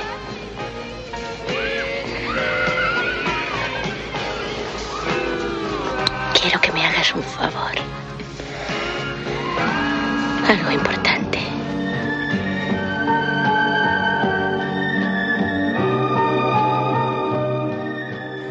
Volvemos de la escena, donde justamente hay una serie de, de- enfrentamientos, hay eh, agresiones a ella, pero ella responde a esas agresiones de forma sexual, provocativa, no se da por ofendida.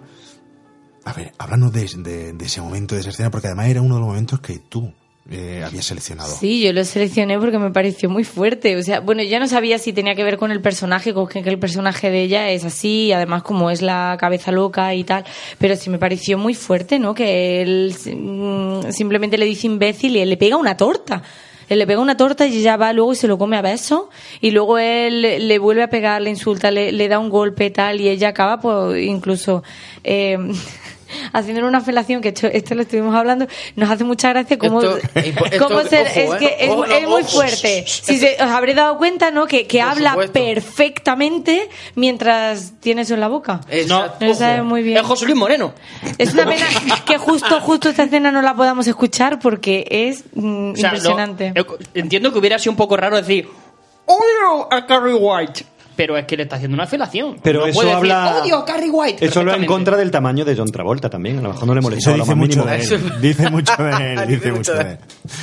Pero sí, a mí me pareció también horrenda esa escena Sí, y me parece joder. que, eh, por, por suerte, podríamos decir que una radiografía de, o sea, algo, eh, algo antropológico de la época de- de- del Claro, machismo pero, pero intrínseco de esa pero época. dónde vamos, es radiografía de lo que había, de Claro, momento claro. real, es decir, que es muy fuerte y ahora lo ves y te choca muchísimo y eres capaz de, incapaz de asemejarlo con lo que pueda pasar hoy en día. Que ojo, que pasará y que seguirá pasando, pero Sí. que no se hace tan, tan visible. Claro, Pero y seguramente fuera, o sea, no, no creo que quisieran demostrar una pareja extraña, sino seguramente la pareja de los guapos, que él era el guapo chulo, el que mola, que te trata así. Y ella mientras está maquillando y se pinta el pintalabios, se le- además está bebiendo una cerveza, es que tú fíjate, Sí, sí, está bebiendo la cerveza y ahora como se bebe la cerveza y pega un frenazo, se le cae a ella el maquillaje, él le dice imbécil y él le pega una torta. Y tan a gusto. O sea, y tan panchos todos. Y yo Sí, sí, aluciné sí, sí, sí, mucho con esta escena, me pareció horrorosa. Menos Esa escena y la relación que tienen los dos protas guapos y modelos, ¿no? Del instituto, que encima serán como los modelos a seguir, tanto de las relaciones como, como pues eso, como modelos a seguir como personas. ¿no? Fue tan, tan importante su papel que de Nancy Allen en este momento que, que luego fue la compañera tan dura, tan fuerte en esa situación que fue la compañera de Robocop. De Robocop. En Fue Robocop. Intentó también hacerle ¿quién una es? apelación, pero no lo consiguió. Claro. Yo decía, ¿quién es? ¿Quién es? ¿Quién es? Y digo, ¡ah, claro! No, iba a decir yo también que la otra pareja también de guapos y populares son eh, William Cat, ¿no? William Catt y Sue, Amy Irving. Y, y que también son una pareja de guapos y la relación que tienen es totalmente distinta. Pero en las dos se ve cómo ellas lo manipulan a sus queridos novios de formas distintas, una a través del sexo y otra a través de hacerse la buena, pero los manipulan para que hagan lo que ellas quieren. Uno, mm, putear a Carrie y el otro, llevársela al baile y, y tal. Pero en realidad los dos son manipulados de formas muy distintas y son dos relaciones también extrañas.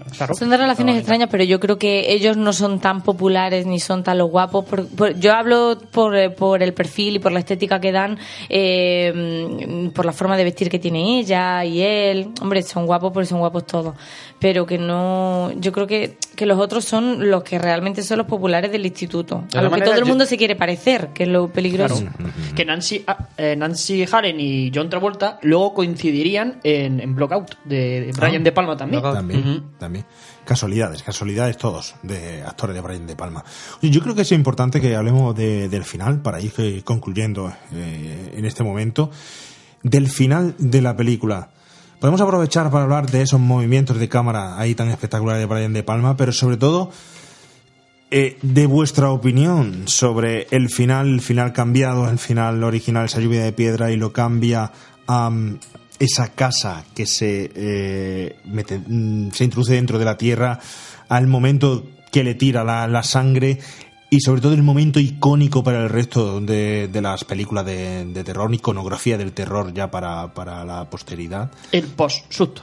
El post-susto. Que fue el a mí primero me asustó, hacerlo. se me había susto olvidado y, y yo la estaba viendo así y me asustó. Pero yo creo que ese susto, ese susto estamos hablando Que yo creo que es el señores único oyentes, susto importante de la película. ¿eh? Sí, eh, eh, estamos hablando, señores oyentes, y es spoiler, para los que no, no lo hayáis visto, que tenéis delito, pero es ese momento que saca Carrie la mano al final de la película para atrapar a su... Eh, ese momento yo creo que describe toda la película y ahí es cuando no te queda ninguna duda de que esa chica es el mal. Exacto. La convierte en villana de, de verdad, digamos. Y lo bueno de una película de terror es lo que tiene esta película, no el- la propia película cuando estás viendo el terror, sino el pozo de terror que te deja post película. Y esta película te deja un pozo psicológico de terror importante al hacer una mezcla tan perfecta de bullying, personaje con la religión, compañeras y el mal. El mal en la adolescencia, que es- está ahí metido.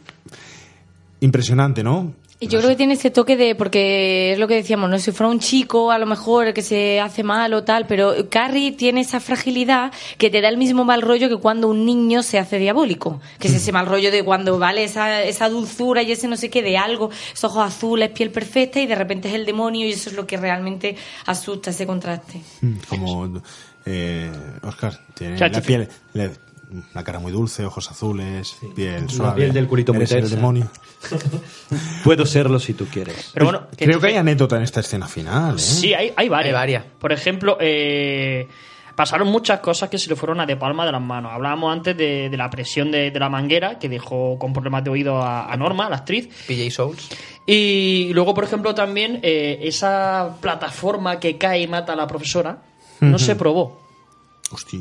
Entonces la profesora estaba acojonada porque... Murió de verdad. No, no. No, pero estuvo cerca. ¿eh? Estuvo cerca, estaba Estuvo cerca. acojonada porque no lo habían probado.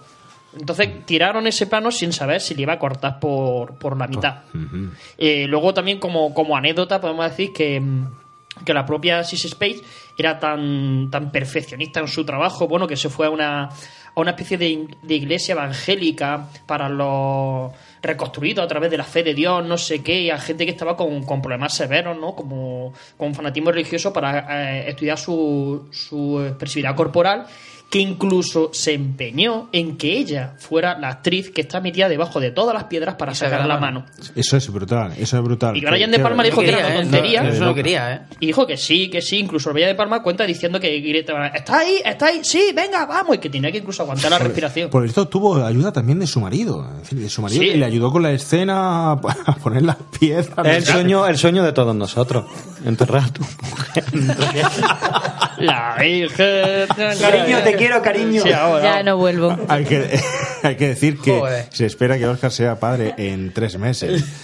Aunque no lo no sé cómo se va a tomar. Hija, Aunque te no quiero, no escuchas este podcast. Esto ha quedado ya para la, la- los anales de la historia. Madre De, mía. Entonces, entonces, o sea, eh, habla se mucho. está arrepintiendo de lo que acaba Claro, de decir. claro, claro. Yo, yo conforme lo estaba soltando, digo Yo ya. te iba a decir, eh, ¿lo que acabas de decir tiene algún simbolismo? Como mi mujer no nos escucha nunca, no, no pasa nada. Claro. Tienes vía libre. Bueno. Otra anécdota que cuentan también es que, eh, como ya hemos dicho, eh, la actriz que, mm, que hacía de, de Sue, no me acuerdo, lo tenía por aquí apuntado, Amy Arvin. Amy Arvin, que fue mujer de, de Steven Spielberg, eh, era la era madre e hija la escena final, ¿no? Que pegó tal grito la actriz que en una de las tomas a la, a la madre se le escapó ¡Amy! Del susto que se llevó. Y por lo visto la versión original casi se puede apreciar, ¿no? Sí, creo que, la, que lo tapan con un ruido. Que quedó tan natural esa escena que De Palma eh, pensó en tomarla y tapar el Amy con un ruido. con ¿Quién, quién era madre e hija? La, En la escena final, escena cuando final. está durmiendo y tiene la pesadilla del final. Son madre e hija de es verdad. madre e hija de verdad. Y por lo, por lo visto, en, con ese grito de Amy y tal, se basó en lo de Big Bang Theory para Amy, Amy, Amy, Amy. ¿O dar una paga por tenerlo en el programa? O... Nos dan una subvención ahora ayuntamiento. Estoy intentándolo, pero... Pero Estamos cerca, está, está bien estamos que venga cerca. esto porque tengo declaraciones sonoras de su. Estamos de su cerca. gra- Si no Y fuera luego porque el, el- el dato el dato de mierda que, que venía a soltar, que, que me llamó muchísimo la atención. Sabéis que los millennials no tienen nada que hacer, nada más que hacer mm, bazofias estas de challenge, que ahora se Es- llevan es lo de cierto. pegarle con, Es con cierto. tranchete al niño en la, en la cabeza, bajarse del coche bailar. O sea, Hombre, nosotros teníamos nuestras pipioladas. eh. sí, pero no nos las grabamos y presumíamos de ellas. Porque no teníais cámara. había cámara, pero. Sí, pero las pipioladas eran bullying hacia los demás. Pero era peor, tenías que pasar todo el paseo de la estación o todo el gran eje lleno de huevos y, har- y harina hasta llegar a tu casa. Eso. Vale, las pipioladas, para gente que no lo entienda, eran las bromas que los veteranos exacto. le hacían a los, a los novatos en los institutos o las universidades. Pero se le hacías a alguien.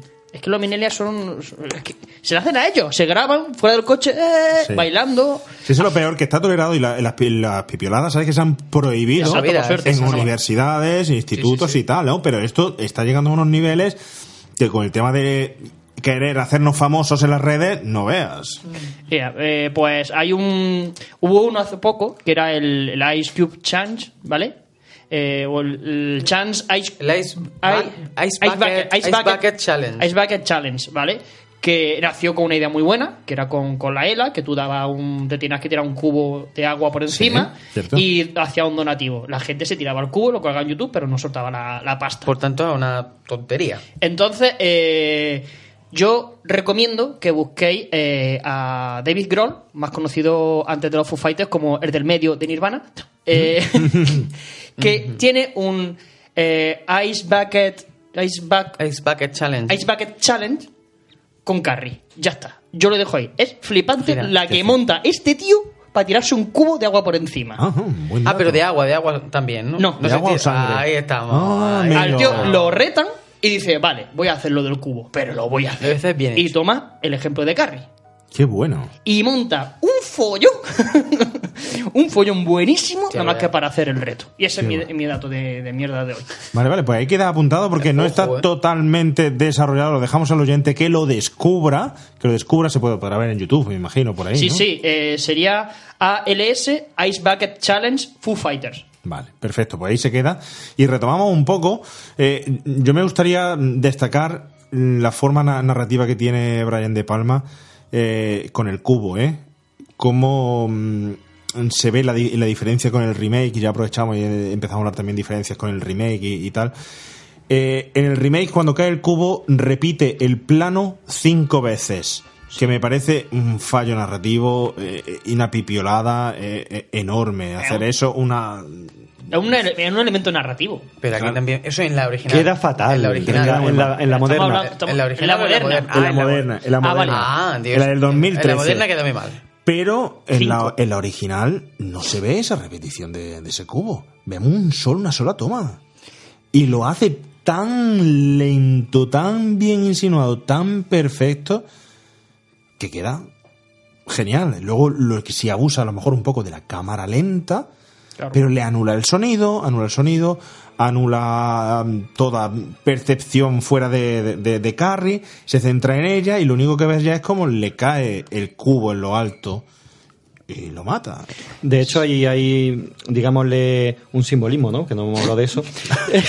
en relación que la película, esa escena, tiene un paralelismo, si quieres, te gusta más esa expresión, con la inicial. Va a cámara lenta la escena de las duchas hasta que aparece la sangre. El final va a cámara lenta el baile hasta que aparece el cubo de sangre. Se para el- la música, hay silencio y está la, la sangre. Que al principio empieza la película con sangre que sale de dentro de el personaje hacia afuera y acaba con sangre que cae desde fuera Hacia ella. hacia Ah, qué bueno. Hay unos paralelismos y unos simbolismos muy curiosos. Te tolero ese simbolismo. ¿Te puedo decir otro? El señor de los símbolos. El- Chan, el que- chan, el que te va a chan. decir ahora Soy el, el amo del calabozo. Hablo de forma críptica. Venga. Eh, acaba también la escena esta del baile cuando ya se le va la olla con el agua, las mangueras, como en las duchas. ¿Verdad? Acaba también de esa forma. Y el agua, que yo entiendo que es como un símbolo de la purificación o de la limpieza, y el fuego, que lo purifica después todo. O sea, el agua limpia y el fuego desinfecta.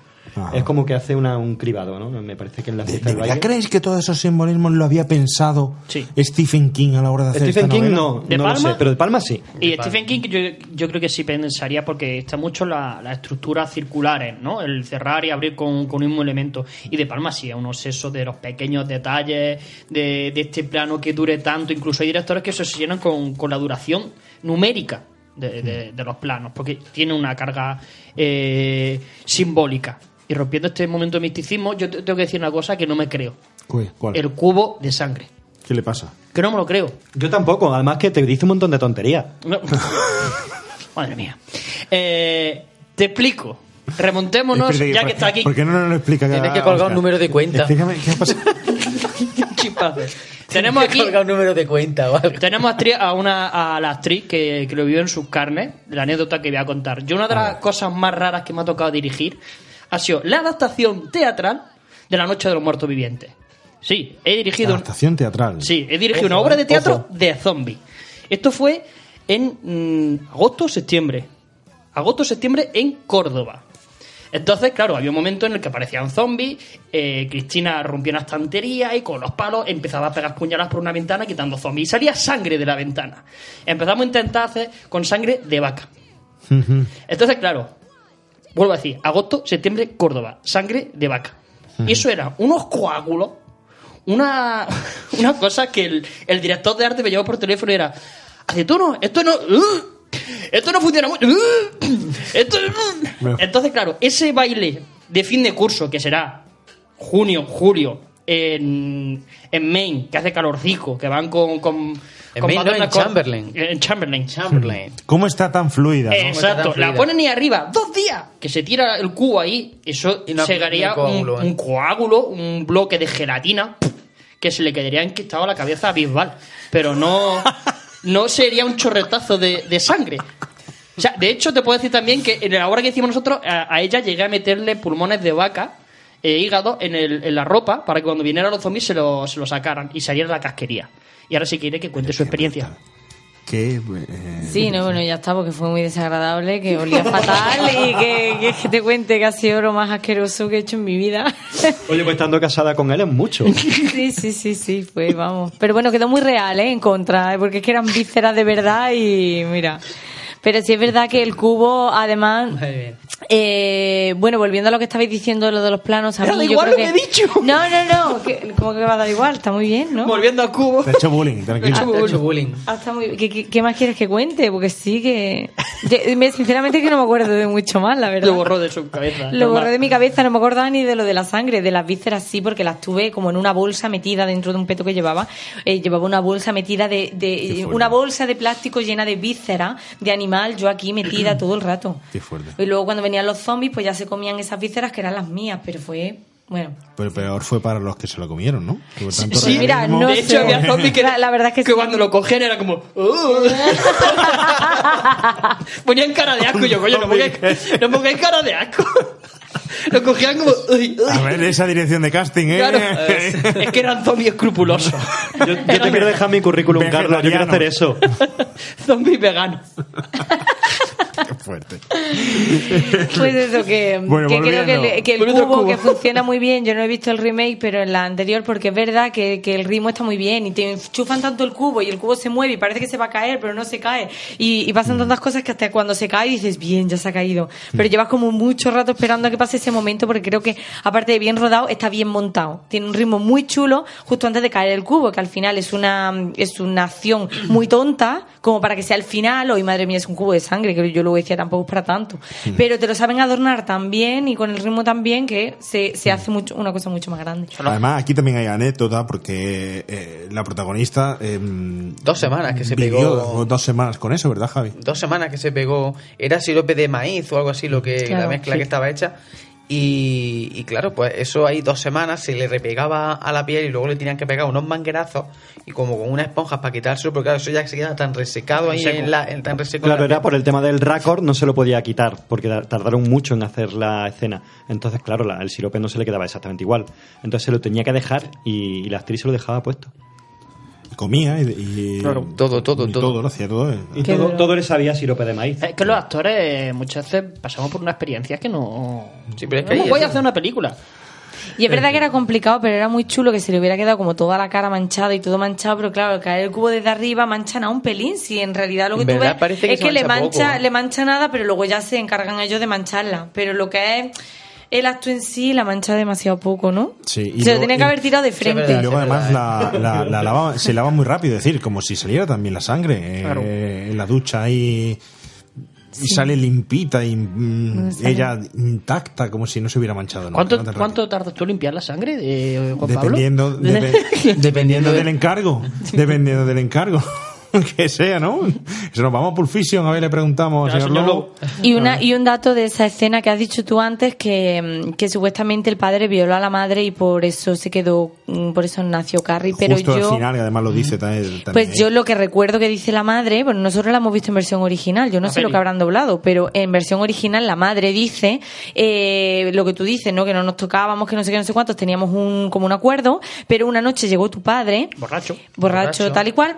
Me empezó a tocar y no sé qué, dice, y lo hicimos, dice, y a mí me gustó, que Sí, encima dice. ella Lo está dice. con la... Me no, Es que, gustó. no es que le- la viole, sino que encima se queda embarazada, pero con toda la culpabilidad, con lo cual eso le da todavía más suciedad a ella. Porque si la hubieran violado, ella se salva, es mucho mejor. Me han violado, yo no he hecho Más nada. motivo para pero como lo disfrutó Claro. Más y ella para se siente mal, exacto, la odia más por eso. Más motivo para es odiarla. un y si fruto de, de, de, De su mi, de, mi, mi. Porque la culpa es de la madre, ya no, es- no puede ser del padre, ya la culpa ahí es de la madre. De la madre. Totalmente. Totalmente de acuerdo con, con Cristina con lo que está diciendo. De hecho, A en ver esta qué película- simbología tiene. A ver. ¿qué- Pues, Tiene, tiene, pues tiene. te digo que se asocia el placer y el y, y la muerte o el dolor en esta película de forma muy curiosa. De hecho, cuando la madre muere, tiene una expresión de placer y, gimi- y gemiditos casi de placer. Y que yo lo entiendo como una especie de simbolismo de, de el placer de ser una mártir, de sacrificarse. Entonces, Sí. y es lo mismo Sí, que dice Cristina, sí, o sea, eh, odia el sexo, pero le gusta. Muere y le gusta. Hay unas cosas ahí raras. Rara, rara. Bueno, igual del simbolismo que tiene, estaba viendo y, y ruborizándose eh, el señor eh, Carlos. No, no, indignándome, ¿qué ruborizándome? vale. Indignándome. Viéndole el momento justo del remake que estamos viendo ahora mismo, cuando están ellos probándose sus eh, trajes, los chicos están pro- poniéndose las palomitas, las palomitas, Pajaritas. Palomitas, perdón, palomitas, ¿en palomitas. qué estaría yo pensando? Pajaritas, los zapatos y tal.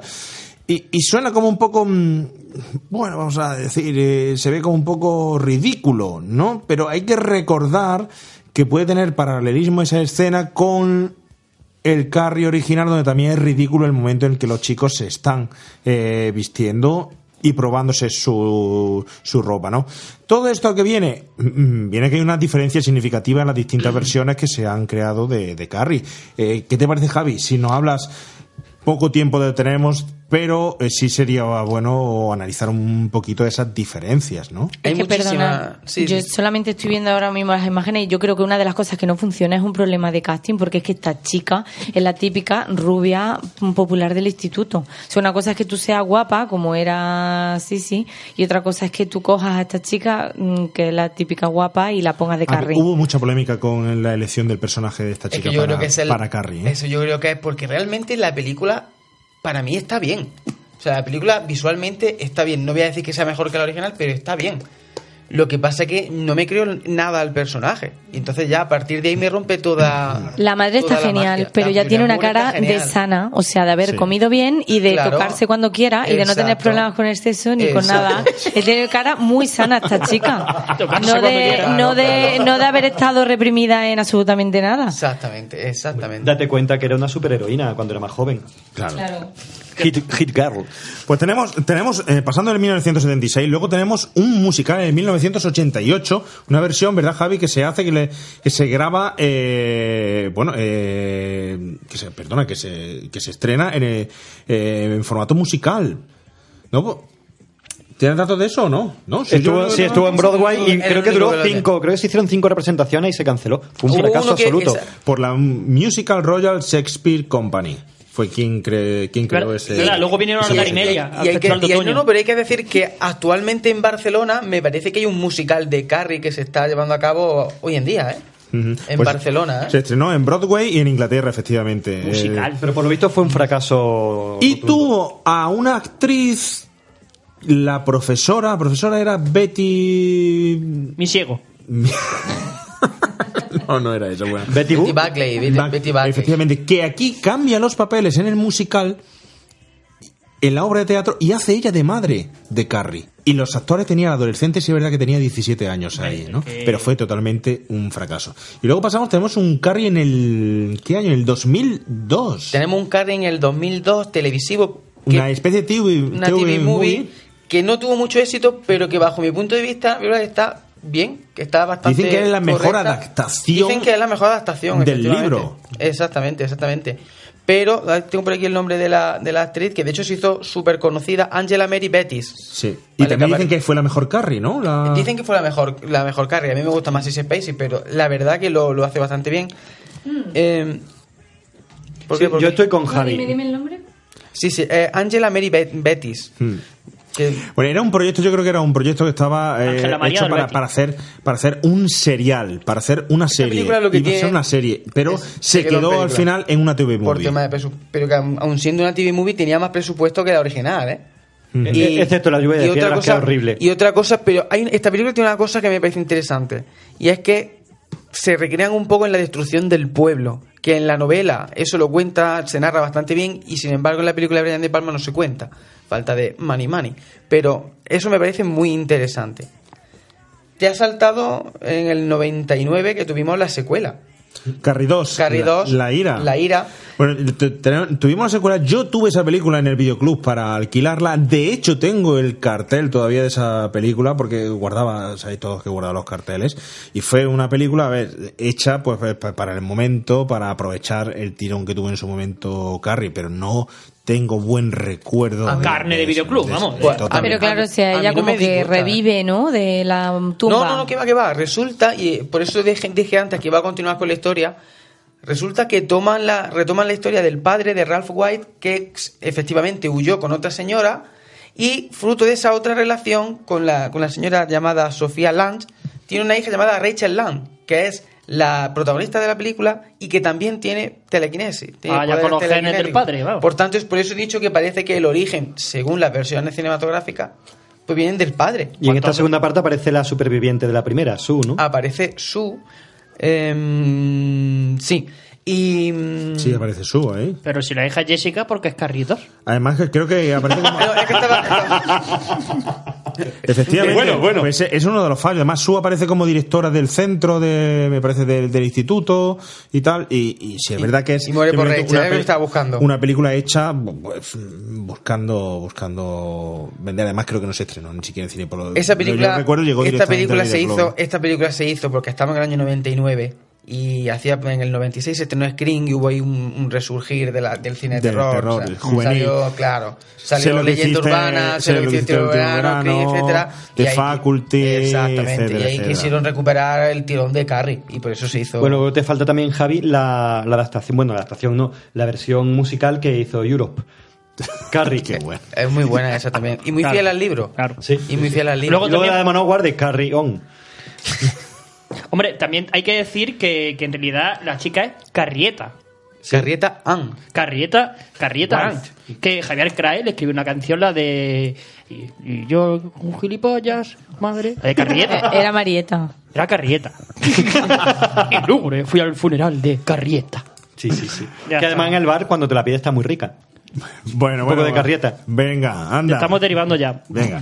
Y Y, acaba- y tenemos ya Carrie 2013, Carrie 2013. una película dirigida por una chica, eh, por Kimberly mm, Pace. Pace, por ejemplo. Y, por ejemplo. Mi idea, mi idea, Pace. Y con Julia Moore ahí de madre papelón, que hace hace un un papelón. papelón. pero ojo, a pesar de hacer un papelón, mm, además me, me, sí, me, me sobrepone cuando, cuando ella se autolesiona. Se autolesiona en la película, que eso está muy trabajado, se autolesiona eh, para evitar esos sentimientos que ha tenido de gozo a lo mejor en ese momento o de ira hacia alguien o tal. Me parece brutal, ¿no?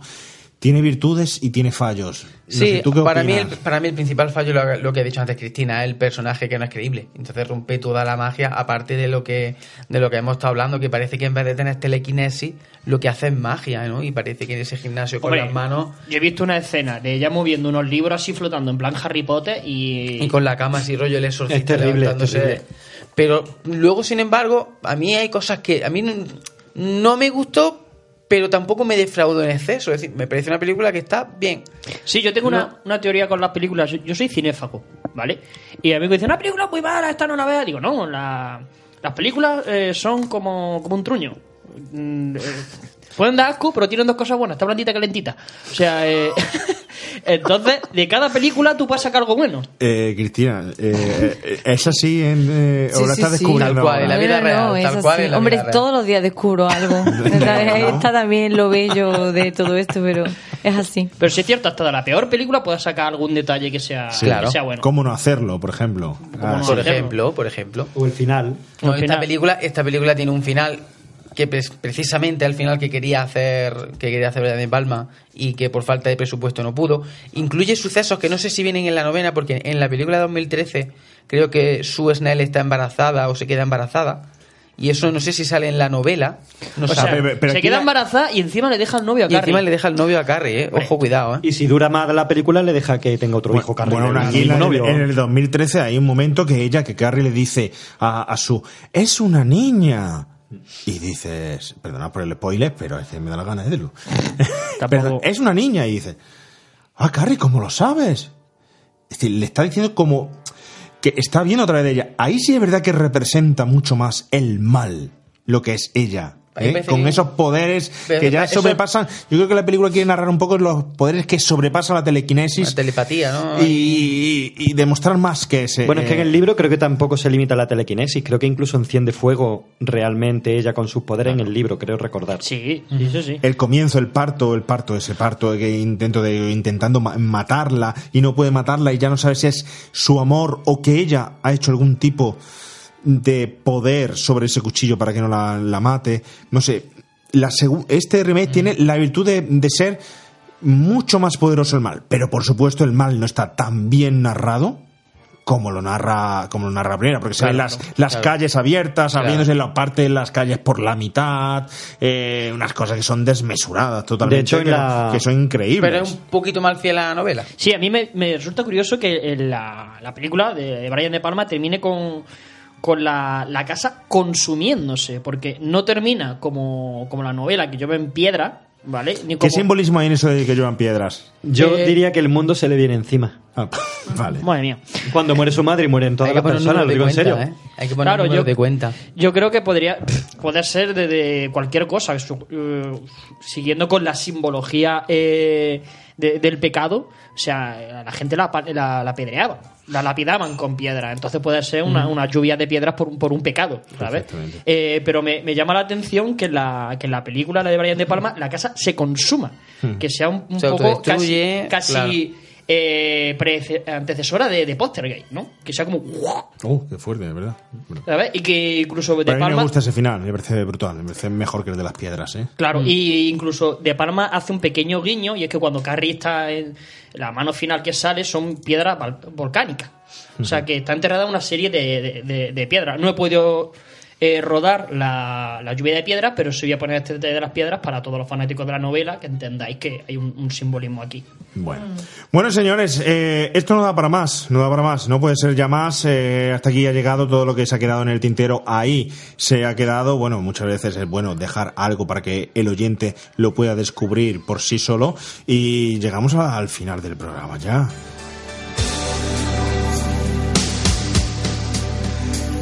Sin más remedio, no sé, no sé si alguno quiere sacar alguna conclusión de ello, Cristina, alguna conclusión de, de Carrie, algo que quieras dejar a- al oyente. Pues no, creo que llevamos tres horas y media descubriendo Siete muchas horas. cosas. Sí, Siete. simboli- son siete horas, simbolismo de siete horas. Sí, pero sí recomendaría a todo el mundo que, que la viese, porque, porque la verdad es que nada más que por las interpretaciones merece la pena. Ujú. Bueno, pues eh, agradeceros a, a todos los que habéis estado esta tarde aquí, Oscar, Oscar Cabrera. Gracias por tus aportaciones que han sido simbólicas. Tu aportación es simbólica para este Toda una programa. referencia. Toda una referencia. Muchas gracias, muchas gracias. Luego lo puedo escribir en un libro si queréis, comprarlo en Amazon. Vale. Todo un símbolo, ¿eh? Todo, todo. Carlos, eh, gracias por venir otra vez a Remake de los 80. La has cogido un gustillo, ¿eh? Ya, sí, yo estoy más suelto que un corderillo en el Arton Monte. Bueno, nos quedamos Ya ha con venido siete veces. siete veces. Pues creo que... mm, Pues por, no. ahí, por ahí tiene que Oye, estar, me ¿eh? estoy acordando. Cerquita ya, ¿eh? ¿Cómo era? ¿Siete novias para siete hermanos? Siete, nueve personas. Siete novias para Siete, siete nueve- hermanos, guiño, ¿eh? Un guiño. bebé. Que es simbolismo total. Siete notas, siete colores. Siete, Bueno, siete black. eh, Carlos, muchísimas gracias por estar, estar aquí. A Nos vemos vosotros. en la próxima. Te espero en la, en la- en la próxima. Estupendo. ¿Cuál es la próxima? Javi, pues la verdad que no lo tenemos decidido, pero lo hablaremos luego en, se pueda. No sé, lo que sí le decimos al señor oyente es que un respiro para Semana Santa, ¿eh? Después de Semana Por Santa, por favor. que cuenten dos semanas y ahí volveremos, ¿eh? Claro. Vamos a tener un poquito ahí de, Hay que ver Juego de Tronos. de vacaciones, que hay que ver Juego de Tronos, hay que ver cómo los hermanos mayores se pelean por ver quiénes son los que pasan primero en las procesiones y todo eso. Nada más lejos de la realidad, ¿eh? Javi, muchas gracias con tus Muchísimas gracias. aportaciones millennials. Gracias. Eh, Cristina, muchísimas gracias. A ver si vienes también más a menudo. Tus aportaciones son necesarias. La aportación de una chica. Sí, estoy de acuerdo. Gracias. No, Muchísimas gracias a vosotros, de verdad. Siempre es un placer, ¿eh? Para nosotros, para nosotros el placer y para todos los oyentes poder disfrutar de lo que nos cuentas.